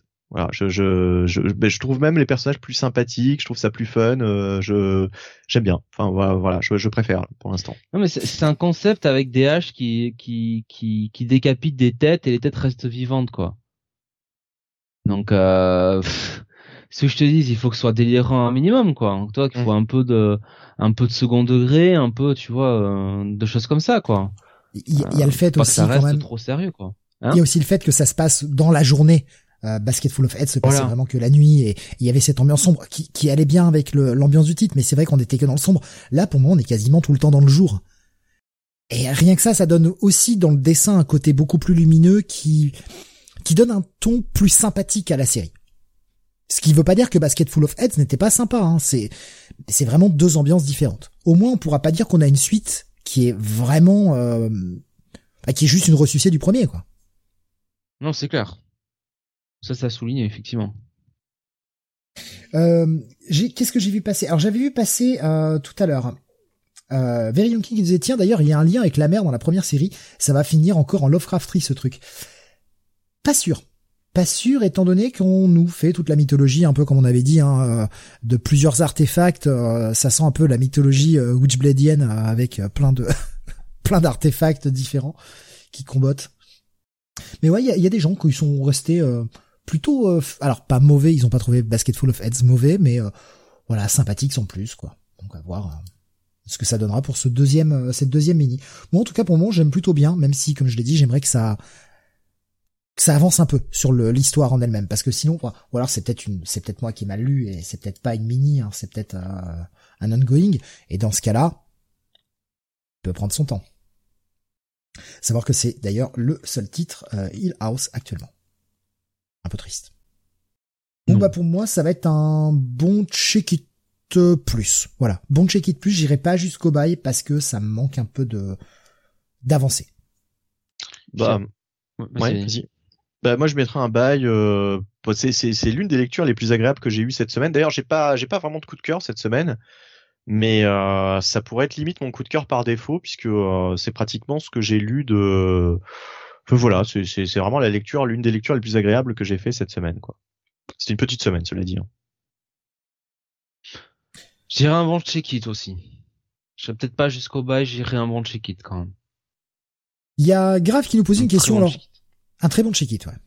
Alors, il y a Grave qui nous posait une question, ça, alors, vu que là, apparemment, pour le moment, personne n'a pas trouvé, euh, euh, peut-être que ça aidera quelqu'un. Euh, Grave nous disait, il y a une femme qui faisait du basket avec une tête dans un film qui m'a traumatisé avec mon frère. Est-ce que quelqu'un pourrait me dire ce que c'était? De mémoire, elle faisait ça auprès d'un feu. Donc, est-ce que, Jonathan, je suis sûr que tu auras la solution. Alors là, euh, Non, mais je, je voilà, je, je dis pour ceux qui, euh, qui pourraient trouver. Là, là, comme ça. ouais, moi non plus. Là, je vois pas. Là, pourtant, des films d'horreur, euh, j'en ai vu plein et Ah, ouais. Je me marre, je me dis que Chris, il me dit, faut pas se jeter tête baissée dessus, alors. Je suis drôle, nous dit-il. Pardon. Basket case, euh, non. C'est pas la vengeance du serpent à plumes? Ouh Alors là, avec euh, petit, avec un petit Coluche qui fait du basket, là, euh, pourquoi pas. Allez, on va continuer. euh, on avance avec le un autre titre indé. Il s'agit de Elvira meets Vincent Price numéro 3. Et oui. Peut-être un des titres les plus fun que j'ai lu cette semaine. Hallucinant. Hein Toujours euh, écrit par le très bon David Avalon, que j'aime beaucoup hein, dans les projets qu'il propose chez Dynamite. C'est dessiné par Juan Samu, j'espère que ça se prononce comme ça, une colorisation de Walter Pereira. On est toujours avec une Elvira et le fantôme de Vincent Price, revenu d'entre les morts, revenu du, euh, de l'enfer ou de on ne sait quelle euh, autre partie de, de l'après-vie de laquelle il est revenu, pour l'aider à déjouer un plot incroyable dans lequel, eh bien, un film qu'il avait tourné dans les fins des années 70, qui n'est jamais sorti, est en fait un film maudit car à l'intérieur était récitée une prière qui avait pour but de réveiller une déesse enfouie et de plonger le monde dans euh, les tourments les plus éternels avec la domination d'un retour euh, d'un ancien euh, dieu d'Égypte qui va mettre le monde au chaos. Et ce film n'était jamais sorti parce que justement, il y a cette prière, il fallait pas qu'elle soit diffusée tout le temps partout. Hein. Et là, malheureusement, le projet revient d'entre les morts. Et donc, bah, Vincent Price demande de l'aide à Elvira pour l'empêcher, empêcher l'avènement de ce dieu d'arriver sur Terre. En fait, c'est l'avant-dernière partie de la mini. Vous imaginez bien que euh, bah, là, ça va quand même sacrément bouger. Notre, tandem se retrouve en Égypte à essayer d'aller retrouver le parchemin où il y a la prière et l'empêcher euh, de servir euh, de, de prop pour le film. Et il y a plein de, vannes méta, il y a plein de vannes comme ça qui sont dedans, qui sont pareil assez bonnes. Toujours quelques petits sous-entendus sexuels, toujours très sympathiques, parce que c'est c'est plutôt bien fait, voilà, c'est pas trop lourd. Voilà, c'est des petits sous-entendus. La mode Elvira, quoi. Vous connaissez le principe. Et eh bien, euh, pas de chance pour eux, ils vont tomber nez à nez avec cette euh, déesse réincarnée qui va vouloir elle aussi s'emparer du parchemin. On est à l'avant-dernière partie, vous imaginez un peu comment ça finit. C'est euh, franchement, c'est fun. C'est un très bon check-it. J'aime beaucoup ce que propose façon David Avalon à chaque fois, que ce soit sur BT Page ou sur Elvira. Il a toujours un univers assez drôle, assez fun, qui se prend pas au sérieux, qui veut pas en trop en faire, mais qui te raconte des trucs sympas en même temps. Il fait pas, il fait pas du nanar pour faire du nanar, quoi. Et franchement, le tandem euh, Elvira Vincent Price, ça marche, Mar- ça marche vraiment vraiment bien. Un truc qui m'a aussi euh, mis un peu de baume au cœur, je dois bien l'avouer, que quand tu lis la dernière page hein, chez Dynamite, vous avez toujours une page euh, avec, euh, enfin la toute dernière page du après le le next, vous avez euh, la photo du prochain épisode avec un petit résumé et euh, c'est comme ça que vous savez ce qui va quand quand ça va sortir et ce qui va arriver. Et c'est là que bah, j'ai appris que c'était en 4. Je pensais que c'était en 5. Étonnamment cette série non, c'était en 4. Mais on nous a dit que c'était leur première aventure ensemble, ce qui me laisse sous-entendre qu'il y en aura d'autres. Et franchement, je dis pas non. Je dis pas non parce que ça ça fonctionne super bien. Un Vincent Price fantôme et une Elvira euh, complètement déjantée, ouais, ça fonctionne super bien. Donc, si vous aimez ces ambiances-là, ouais, c'est un gros gros bail. Pour les autres, c'est un bon petit check-it, quoi. Euh, et je suis le seul à lire ça parce que euh, parce que mes collègues n'ont pas bon goût. Voilà, ils n'y vont pas.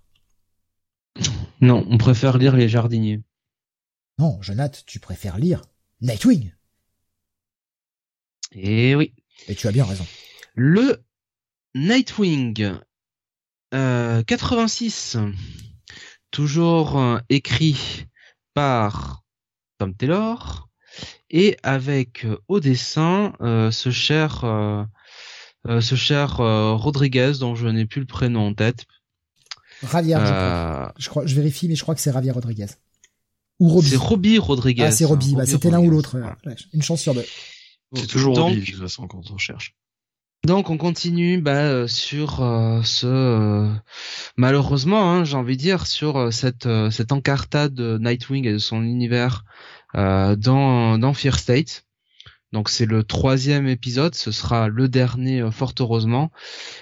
Et bah grosso modo on a Batgirl et Nightwing euh, qui, euh, bah, avec Tim Drake, euh, réunissent un petit peu leur équipe puisqu'ils finissent par retrouver Cassandra Kane et, et Spoiler qui n'étaient pas dans l'explosion précédente du hangar, enfin précédente pas, pas ah pardon, qui n'était pas prise dans l'explosion de la tour puisqu'elle n'était plus là.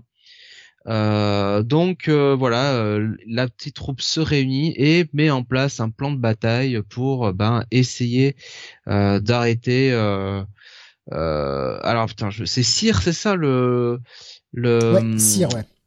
La Cyr, ouais. Le qui qui est un peu je, je qualifierais d'anti-oracle hein, finalement puisqu'elle a pris contrôle de euh, de tout le réseau d'oracle et euh, et Cyr euh, finalement a pris aussi ben, mine de rien le contrôle de euh, de du bâtiment de, de Simon Saint qui décidément est vraiment un Steve Jobs du dimanche. Euh, donc, euh, donc l'équipe de autour de Nightwing bah, va régler ce problème-là, va aller sur euh, la plateforme sur le, cette espèce de secoupe volante hein, pour régler ce problème-là. Très sincèrement, euh, c'est c'est tous les problèmes de Fear State, c'est-à-dire que c'est vraiment un trou noir qui aspire tout dedans et malheureusement Nightwing, ben même si ça reste toujours très lisible, même si Tom Taylor profite, euh, enfin comment essaye plutôt de euh, de développer les personnages et notamment le le personnage de de ah, euh, de Batgirl de, de de Barbara Gordon et sa relation avec Dick malheureusement c'est aspiré dans ce trou noir qui est Fear Step et franchement, en lisant cet épisode, on n'a qu'une envie, c'est que ça se finisse, qu'on reparte à Blue Devon, qu'on reparte sur euh, l'intrigue avec Blockbuster, avec euh, la demi-sœur de Dick, euh, sa belle-mère. Avec l'arracheur de cœur. Exactement, l'arracheur, de cœur. les les pauvres de de, de Blue Devon, enfin tout le projet de Dick pour sauver la ville tout ceci nous intéresse, tout, tout, ce qui se passe là ne nous intéresse pas. Donc bon, écoutez, Écoutez, je sais pas ce que vous en avez pensé, mais moi, euh, j'étais content que ça se finisse. Mais je suis relativement d'accord avec toi, franchement. Je je reconnais pas le Tom Taylor que j'ai eu sur les premiers épisodes depuis sa, sa reprise du titre. Là, on a des, des vannes un peu euh, un peu Nasbrock, quoi. Franchement, c'est euh, c'est limite un peu facepalm les vannes, quoi. Mais c'est les mêmes qu'entre Colin Wing et Mystic Knight dans euh, dans euh, Amazing Spider-Man. Hein. Ouais, ouais, on est vraiment pas loin de ça, quoi. Et je trouve que ça va tellement pas avec le reste de l'ambiance de ce qu'il avait su nous poser sur les premiers épisodes. Putain, quoi. J'ai vraiment hâte que ça se termine, quoi. Pitié, quoi. Mais euh, heureusement, c'est le dernier, quoi. C'est ouais, ouais, ouais, ouais, ouais. Ben, c'est trois, c'est un peu trois, trois épisodes de perdu. Et tu vois, pour faire, euh, pour faire l'analogie, dans Daredevil, euh, bon, Chief euh, Darsky a eu un, il a eu, si tu veux, un, à faire avec, à se dépatouiller de, de King in Black. Euh, qui euh, bah du coup qui a aspiré je crois hmm. deux épisodes de Daredevil quelque chose comme ça ouais deux, là où ouais. Mais là où entre guillemets Chips Darsky euh, avait été avait été malin, c'est que finalement euh, King in Black il s'en était servi pour avoir entre guillemets euh, deux enfin des méchants de l'épisode quoi, tu mmh. vois. C'est-à-dire bon finalement l'intrigue ne changeait pas. C'était juste bon par exemple autour du personnage d'Electra il fallait qu'elle affronte un antagoniste pour continuer un petit peu son apprentissage en tant que Daredevil ou montrer en tout cas que euh, elle euh, elle comprend un peu plus euh, le rôle de Matt. Et du coup bah ça tombait que c'était un, un, un symbiote. Voilà. Parce qu'on était dans le crossover King Black. Mais l'histoire en elle-même n'était pas pas totalement absorbée quoi. On avait encore Electra euh, donc dans son apprentissage en, tant que Daredevil, en tant que remplaçant de Matt, on avait encore Matt et son intrigue dans la prison, on avait tout ça. Euh, alors que là, véritablement, sur... Euh, bah là, il est même plus à Bloodaven, quoi. Il est à Gotham, donc il s'est cassé de la ville. Comme ça, c'est encore plus simple. Voilà, il est à Gotham et on est vraiment totalement sur Fear Step. puisque de toute façon, l'épisode là, vous avez le début qui est résumé dans, dans Batman. Et euh, vous avez la fin de l'épisode là euh, de The Nightwing dans le début de Batman, quoi. Et alors, je vois, je vois Grave qui nous dit juste la clarification sur la relation Batgirl Nightwing intéressante à la limite, mais dans trois épisodes, bof quoi. Et surtout, on parlait tout à l'heure, et tu fais très bien de, de, de revenir sur ce Amazing Spider-Man 78.bay. On parlait de Backdoor Bay. Pilot. C'est un Backdoor Pilot. C'est pour nous lancer la nouvelle série Bad Girls. Oui. Ça ne sert qu'à ça. Et je suis désolé, Par, mais j'ai- euh, regardé, euh, ouais, alors je sais même plus les. les Becky artistes. Clunan. Euh, Becky Clunan et, au et Michael W. Conrad avec des dessins de Georges Corona. On a quelques pages preview, hein, donc ça arrive le mois prochain, ça arrivera en décembre. On a quelques pages preview dans la dans, dans le titre là, et puis dans d'autres titres euh, de, de la semaine hein, chez DC. Euh, franchement, ça donne pas envie. Ça m'a pas donné envie du tout. Tu sais ce que c'est? C'était le, c'est un peu la repompe de, de du Bad Girl Girly qu'ils avaient essayé de faire, hein. Il y a, il y a deux trois ans. Plus, plus, c'était euh, après euh, Gail Simon, ouais, c'était, euh, Ah ouais, peut-être un peu plus, ouais. c'était, ouais, c'était aux alentours de 2015. Voilà. Ah, c'est un qui, peu ça le ton. Hein. grave qui nous dit bonne nouvelle à la fin de l'épisode Next Blood Heaven. Bah ouais, ouais, carrément. Ouais. Et il nous dit par Bah contre ouais. Bad Girls, euh, je ne pense pas les voir. Peut-être le forcing qui m'a découragé. Mais ouais, ouais. La Bad Girl de Burnside, nous disait Alex. C'est ça, ouais. Euh, Et on sent même que Tom Taylor, il a qu'une envie, c'est de repartir à Bloodhaven je- et, je me rappelle, et je me écrire rappelle, euh, Dick et, et, et, et Barbara. je me rappelle quand même que la, l'une des intrigues de, de Bad Girl, c'était, euh, ah, je me suis fait voler mon, mon PC portable, quoi. Tu vois, on en était là, quoi. Ça euh, pouvait être une intrigue qui pouvait toucher n'importe qui, quoi. Il y a pas besoin d'être Bad Girl pour ça. Il y a bah, Pascal et euh, Graf hein, étaient euh, entièrement d'accord avec toi. hein, ils étaient Team Jonathan à 100%. Euh, quel poison Fear State nous dit Alexin. Au moins Redondo s'est reposé pendant ce gap, nous disait Pascal. C'est clair. Il va pouvoir nous revenir en bien en forme et nous proposer de très belles planches comme il avait su le faire euh, bah, avant Fear State. quoi. C'est un peu décevant. L'épisode est pas mauvais en lui-même. Ça se laisse lire quand même, mais c'est pas digne de ce qu'on a eu en début de série. quoi. Non. Non, non. Euh, pff, je donne ma note peut-être ou euh, Ouais, ouais, vas-y, je t'en prie. Bah moi ce le sera, la semaine prochaine. euh, pour moi, euh, pour moi, euh, ce sera, ce sera un check it, un ouais, un check it, allez, parce que c'est quand même Tom Taylor, c'est pas, c'est pas déplaisant non plus à lire. Bah pareil, euh, check it, euh, voire tout petit check it. On n'est pas loin Ouais. du check it moins quand même. Franchement, Ouais, quand même, euh, honnêtement, hein, si vous êtes short financièrement, euh, zappez carrément ces trois épisodes de Fear State. Vous en porterez pas plus mal et je pense qu'il refera le point parce qu'il doit bien se douter. Il est pas con, le père Tom Taylor. Il doit bien se douter que euh, il y a beaucoup de gens qui auront fait l'impasse et euh, il nous réexpliquera rapidement le statut de la relation Dick euh, Dick Barbara. Même si c'était déjà plus ou moins clair, il s'était déjà roulé des patins. Là, maintenant, la seule différence, c'est que, ah, les autres sont au courant. Ouais, ok, super. Mais mine de rien, ce qui est terrible pour euh, pour Tom Taylor, c'est que euh, il y a peut-être des lecteurs là qui ont lu ces trois épisodes de Fear State et qui se disent bon putain ça nous fait chier et on va pas revenir sur Nightwing quoi, tu vois. Oui, ouais, c'est bien dommage. Même voilà donc euh, tout- ça n'a rien à voir avec ce qu'écrit To- Tom Taylor jusque jusque dans les dessins quoi. Donc euh, c'est Ah, le mec nous euh, vraiment Fear State c'est un c'est un trou noir quoi. Bah, en fait, si tu veux prendre vraiment la différence fondamentale entre ce Fear State, qui certes est un crossover imposé, on est bien d'accord, enfin un event imposé, euh, on est bien d'accord, mais la différence fondamentale entre ce qu'il nous a écrit auparavant et ce qu'il nous écrit dans ces trois épisodes, c'est qu'auparavant, il nous mélange plein de plots et de subplots en un seul numéro, et nous tisse une toile de fond ultra riche, en quelques épisodes seulement. Avec ce Fear State, en trois épisodes, il ne s'est concentré que sur une seule et même histoire C'est vrai. il y a qu'un seul plot en trois épisodes et qui met trois épisodes à résoudre. Elle est là la différence fondamentale d'écriture et c'est quand même assez triste de voir que bah, il nous a même pas posé des intrigues, enfin ou, parlé, fait des références avec ce qu'il a écrit précédemment. Je crois que même lui, il est bien conscient qu'il y a plein de gens qui ne vont pas lire ça.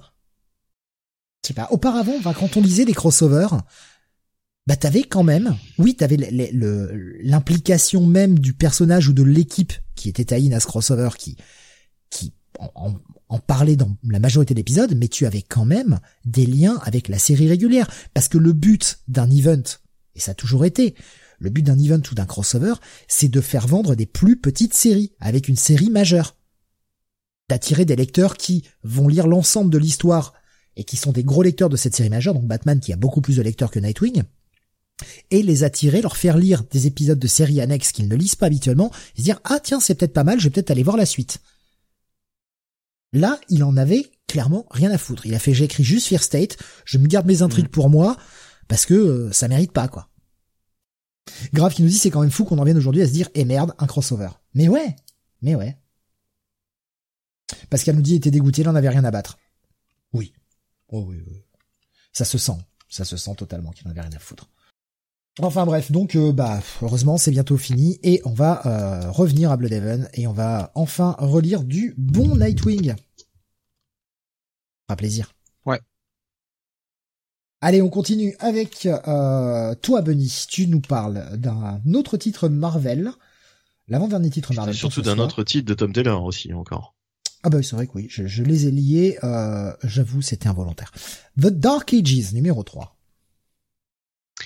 Oui, Tom Taylor, donc du coup, au scénario, euh, décidément, c'était sa semaine. Hein. Il y a même d'autres titres de Tom Taylor qui sortaient cette semaine euh, qu'on n'a pas traités.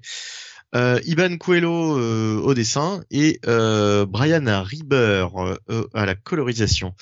Alors, pour ce qui est des dessins, justement, ça reste sympathique. c'est sympathique. Moi, je trouve que euh, il a un style un petit peu Todd Nook, euh, mais Todd Nook en, plus travaillé, peut-être en, plus fouillé. Je sais pas, c'est euh, c'est voilà, c'est ça, ça, ça fait ça fait bien le taf quoi. Euh, mais par contre, pour ce qui est du scénario, avec Sam, on était d'accord la dernière fois pour dire que cette espèce de monde post-apo justement qui qui avait retrouvé la la paix, puis qui était qui était un monde idéal. Enfin, c'était un petit peu capillotracté dans le sens où il y avait eu quand même des, des millions de morts, voire même des milliards. Je sais plus. Il y avait toute une partie de la population mondiale qui avait disparu. Euh, ça nous avait fait sourire que les super-héros soient si contents en fait de, de, du monde dans, nouveau dans lequel ils vivent, puisque euh, bah, puisque normalement euh, quand t'es un super-héros et que t'as pas réussi à sauver la moitié de la population de ta planète, euh, normalement tu devrais quand même être un petit peu euh, un petit peu traumatisé, un petit peu marqué par ça, mais alors là pas du tout. Euh, alors pour euh, rappeler un petit peu le, principe, euh, donc le, monde a dû vivre, bah, a, a, dû apprendre à vivre sans électricité. Hein, voilà, il n'y a plus d'électricité dans ce monde. Et en Europe, on avait vu qu'il y avait Fatal, Fatalis, justement Apocalypse qui Fatal Picard. Voilà, qui Apocalypse qui bah, avait réussi à, à recréer une, une énorme dynamo en fait en se servant tout simplement non pas d'électro, mais euh, si c'est pas électro, bah c'est l'autre, magnéto, pour euh, comme comme d'une énorme pile quoi, un petit peu pour euh, pour pour créer justement de l'électricité. Et on avait vu qu'Apocalypse en fait travaillait avec Red Richards justement, enfin Reed Richards. Et Iron Man, donc Tony Stark avait été enlevé dans le dernier épisode, et là donc va y avoir toute une enquête pour savoir qu'est-ce qui est devenu qu'est-ce qui est devenu Tony Stark. Du coup, euh, le clan, le clan du bien, on va dire, euh, donc euh, duquel fait partie cette fois-ci Doctor Doom, un petit peu par dépit, hein, mais il est, il est avec les, les, héros dans cet épisode, avec Spider-Man, avec Chala, avec d'autres, d'autres, d'autres personnages bien connus de Marvel. Ils vont essayer d'aller récupérer Tony, donc d'attaquer, d'attaquer l'Europe. Et euh, bah, les choses vont mal se passer. Voilà, ils vont envoyer euh, notamment Quicksilver et euh, Quicksilver va revenir, mais euh, Quicksilver va revenir euh, en étant, disons, un petit peu changé. Et ça va avoir des, des, des, conséquences assez dramatiques donc l'épisode est pas mal, euh, avec pas mal de pas mal de twists, pas mal de rebondissements. Alors Sam disait euh, le problème de ce type de, de what if, hein, puisqu'on va pas se mentir, c'est un what if, euh, un what allongé en, mini-série, quoi, on peut-on dire. C'est que, bah, comme d'habitude, va y avoir énormément de morts. En fait, Tom Taylor va s'amuser à, tuer, à tuer pas mal de monde, puisque de toute façon, il peut se le permettre dans ce type de, de mini-série. Est-ce que l'histoire va va progresser euh, Est-ce que euh, il a encore des choses à raconter? Je ne sais pas parce que franchement bon euh, l'espèce de, de, créature qui apparaît à la fin ça fait très c'est très cliché quoi en fait. On a déjà vu ça 150 000 fois. Le, le cliff est pas exceptionnel sur cet épisode je dois le dire. Bon ça ça c'est sympa quoi. Voilà ça fait le job. C'est le en, en, termes de what if ça fait le job. Maintenant c'est pas c'est pas mémorable. J'ai entendu beaucoup de bien de Deceased je pense que DC est peut-être euh, un niveau au-dessus de ce que fait euh, Tom Taylor sur ce Dark Ages. voilà, on peut toujours comparer les deux puisque c'est le même auteur et qu'il y en a un c'est côté Marvel, l'autre c'est côté DC.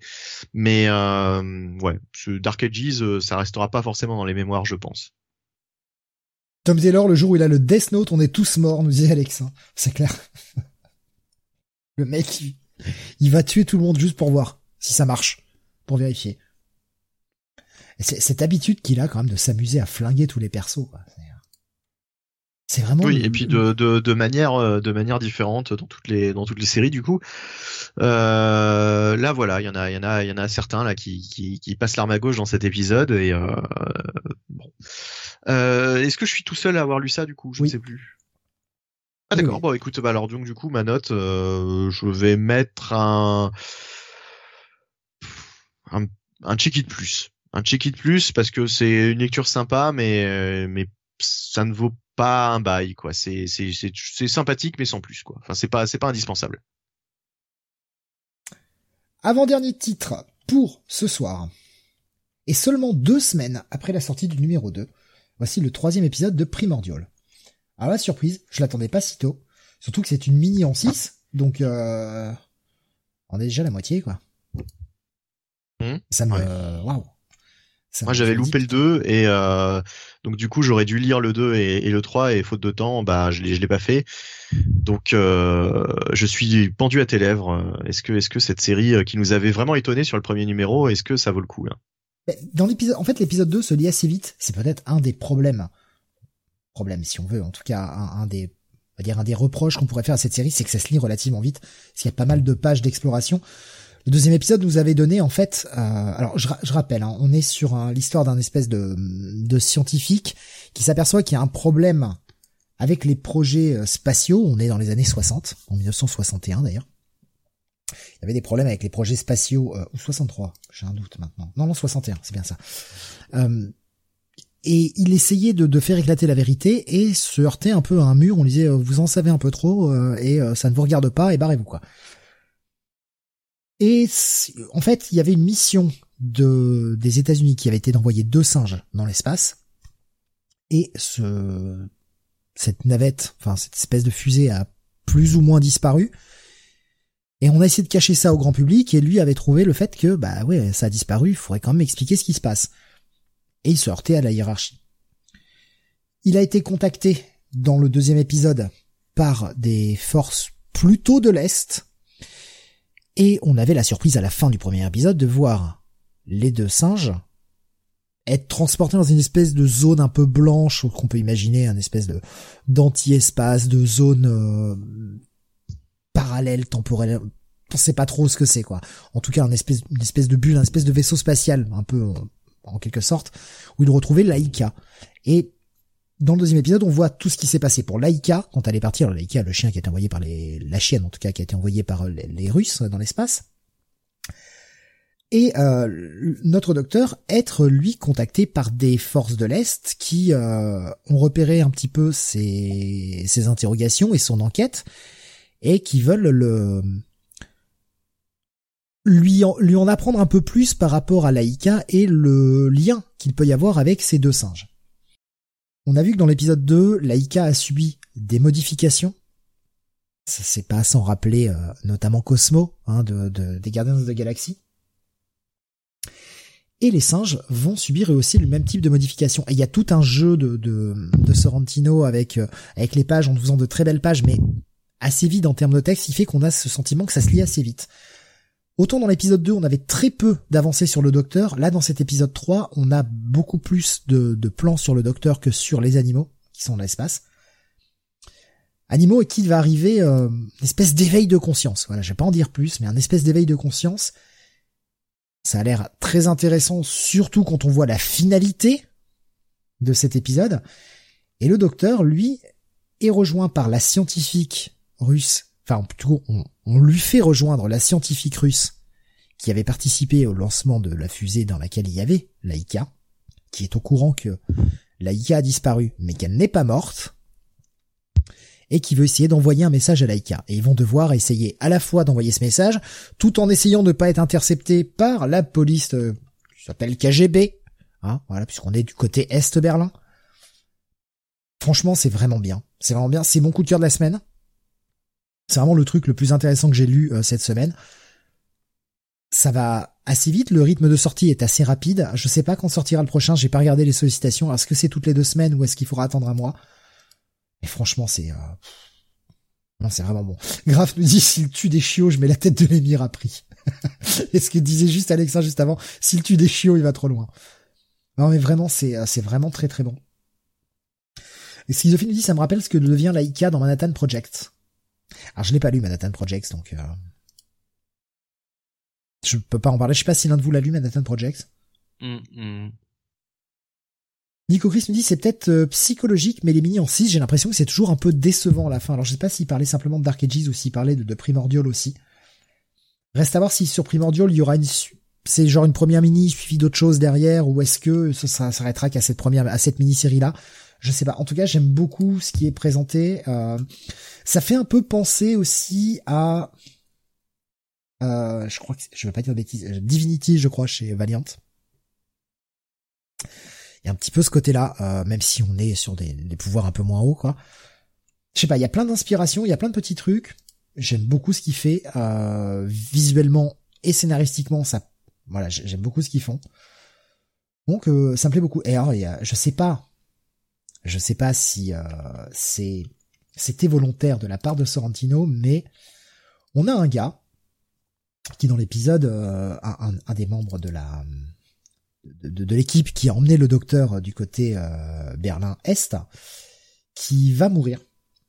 Et euh, dans sa façon de mourir, il m'a énormément rappelé, euh, enfin, en fait, l'image qu'il a utilisée quand on voit le mec mort avec le, le sang parce qu'il s'est pris une balle avec le sang au coin de la bouche, etc.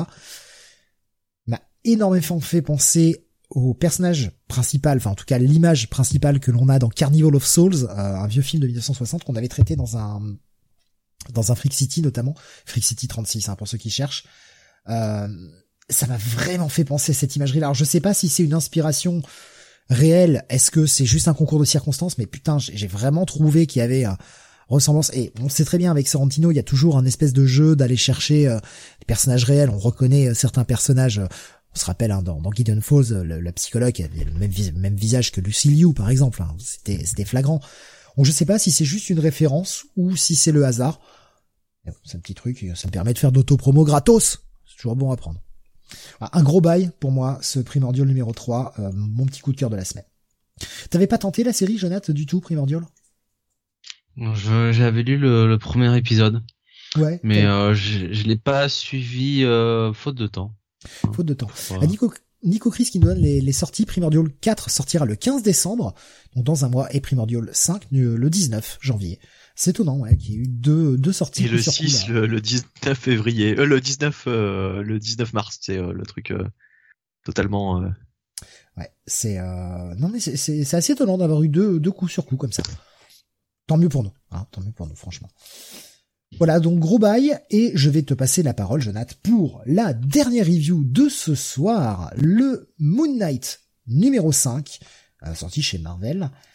Euh, beaucoup de, alors ça m'avait été assez euh, assez séduit par la série, puis il y avait une petite baisse. Est-ce que ça remonte? Est-ce que ça continue sur cette petite baisse? Bah écoute, euh, je je partagerai pas son opinion hein, sur la petite baisse. Je trouve que Moon Knight c'est une bonne série en fait. Donc c'est écrit par Jed McKay avec au dessin Alessandro Capuccio et une colorisation de Rachel Rosenberg. Euh, donc, euh, en fait, euh, bah, dans ce nouveau statu quo de, Moon Knight sur sur sur ce cette nouvelle série, bah, Moon Knight dirige une mission hein, qui s'appelle la Midnight Mission, donc à New York, où bah, finalement il est là pour aider son quartier, ses voisins comme Moon Knight. Euh, c'est-à-dire qu'il ne, se présente plus comme Mark Spector, c'est vraiment euh, uniquement Moon Knight. Euh, il a notamment recueilli le personnage de Reese, une jeune fille qui a été bah, qui a été tournée en vampire et il aide un peu à contenir sa soif sa soif de sang et, et donc voilà il il a dans les ces quatre, cinq, quatre, quatre premiers épisodes, il, il s'est créé un petit peu une équipe, enfin pas une équipe, mais en tout cas un, un petit casse de personnages autour de lui, avec euh, euh, le, un, un, un, jeune euh, qui s'appelle Terry et un et un vétéran qui le, qui est surnommé euh, Soldier. Euh, voilà, vétéran de la guerre. Est-ce qu'il n'y a Euh, pas et- un petit côté, euh, tu sais, euh, Nightwing ou Hawkeye euh, dans le sens où le mec euh, veille surtout sur un quartier, quoi? Non, je sais pas. Ben il y a un peu de ça, mais euh, c'est euh, ça a l'air vraiment d'être son quartier à lui, quoi. Tu vois, euh, c'est Ouais, euh, c'est ouais, quelques rues, ça. Bah, alors que Nightwing, Blue Devon, c'est quand même plus. euh, Oui, et puis bah important. euh, Hawkeye c'était juste un immeuble, quoi. En fait, c'était Voilà. même encore plus encore plus réduit, quoi. Donc là, on retrouve euh, sur le début de l'épisode euh, Moon Knight qui euh, a une consultation avec euh, son thérapeute, sa psychiatre, euh, le docteur Andrea Sterman. Euh, et donc, euh, c'est intéressant puisque ben, Andrea, effectivement, lui euh, euh, lui pose des questions autour de bah, de son son problème, hein, de euh, alors c'est DID en, en anglais, c'est le, le trouble de euh, merde. Trouble de l'attention, de, de- non de la personnalité, euh, trouble de Disorder, dissociatif de la personnalité. Ouais. Voilà voilà. Euh, heureusement que vous êtes là. Euh, moi je disais n'importe quoi, je disais un mot, un mot en anglais en plus. Nous sommes une équipe. Voilà. Nous, nous, oui. voilà. Chacun apporte ses forces pour que l'équipe Ouais. soit plus grandie. C'est beau. Je Soit vais plus saloperie derrière. On arrive peut-être à 3 à 1m80, merci Steve. Euh, donc voilà, coup- c'est pas moi qui ai dit la saloperie. Et voilà. Donc du coup, Marc euh, bah, lui explique notamment pourquoi, euh, pourquoi euh, bah, justement il ne veut plus se présenter comme Mark Spector, pourquoi il refuse, il refoule totalement euh, cette euh, cette personnalité, pourquoi il ne se présente plus que comme Moon Knight? Euh, et le docteur, euh, là très joli, hein, ma foi, docteur, euh, docteur Sterman, euh, bon, essaie quand même de lui faire entendre raison. Et donc ça, c'est un peu le euh, ce qui s'était passé avant, et en parallèle, on a ce qui se passe en ce moment, c'est-à-dire un Moon Knight qui revient un petit peu de cette euh, cette consultation et qui euh, se retrouve à devoir euh, euh, bah, un petit peu qui se retrouve à devoir faire une enquête euh, dans son quartier puisque bah, Terry, le jeune, le jeune qui l'a recueilli, lui explique qu'il y a eu un, gros problème, euh, notamment avec le avec euh, avec le personnage de Soldier qui a disparu. Et donc Moon mène son enquête. Euh, et euh, et c'est quand même plutôt, je vais là sur le résumé, hein, je vais vous laisser la suite, mais c'est quand même plutôt très bien écrit encore, plutôt bien écrit encore. Le cliffhanger est alors, certains diront qu'il avait vu venir. Moi, je vous avoue que je l'ai pas vu venir. Donc, c'est un joli retournement de situation. Et, euh, et j'aime beaucoup quand même la relation que qu'a euh, Mark, enfin non plutôt Moon Knight, avec le docteur Starman. Euh, je trouve que c'est un très très un très très bon échange entre euh, bah, un psychiatre et, et son patient. Elle essaie quand même de mettre Moon Knight devant euh, devant ses contradictions. Euh, et Moon Knight dans euh, je dirais dans sa comment dire avec sa personnalité qui lui est très propre lui dit écoutez je m'excuse d'être le représentant d'un dieu hein, d'avoir été l'élu d'un dieu de le chosen one hein, voilà je fais ce que je peux donc euh, non honnêtement ça reste toujours ça reste toujours très très bon quoi moi c'est euh, sur ce titre enfin sur ce numéro là c'est un bail hein, honnêtement Et donc tu, tu conseilles vraiment le, la lecture de la série? Écoutez, oui, euh, sur ces cinq premiers numéros, euh, je vous avouerai que c'est plutôt, euh, enfin, c'est c'est bien quoi. Honnêtement, Ouais. je mettrais pas ça, tu vois, au niveau de d'un Daredevil, par exemple, pour rester sur Mhm. des euh, Des des séries Marvel. Mais euh, non, ça, ça, franchement, c'est c'est très très bon quoi. Enfin, c'est très correct, hein. honnêtement. J'ai vu euh, passer. Alors attendez, je reprends le.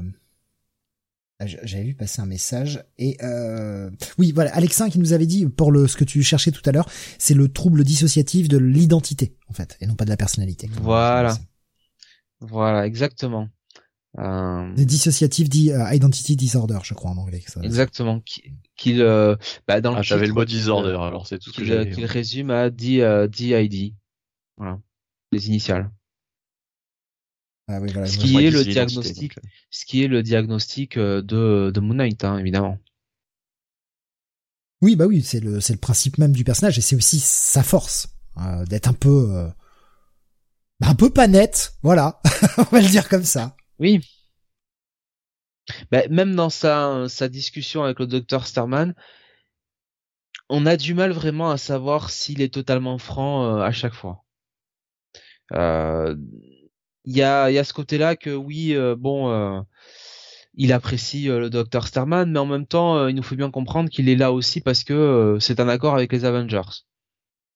Voilà, qu'il doit suivre ses séances de thérapie. Si Oscar Isaac se, croit dans Star Wars, dans la série Moon Knight, ça pourrait être bien, nous dit Alexin. Ouais, J'espère que bon, avec un acteur comme, euh, comme de la qualité d'Oscar Isaac, ils essaieront de lui donner un autre scénario que ce qu'il a eu à Star Wars. Hein.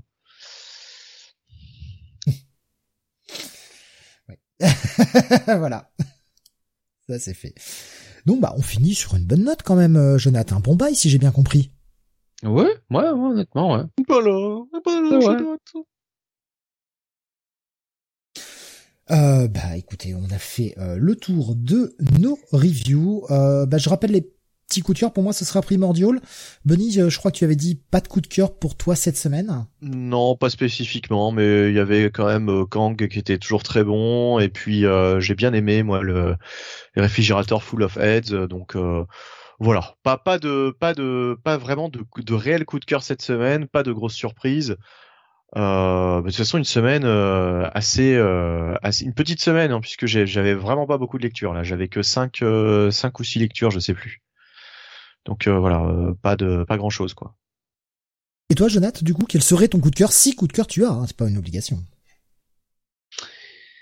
Euh, ça se jouerait, je pense, entre euh, Power Rangers et, euh, et Moon Knight. Spider-Man Bay.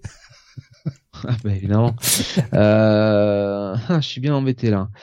Euh, allez, je mettrai quand même Moon Knight.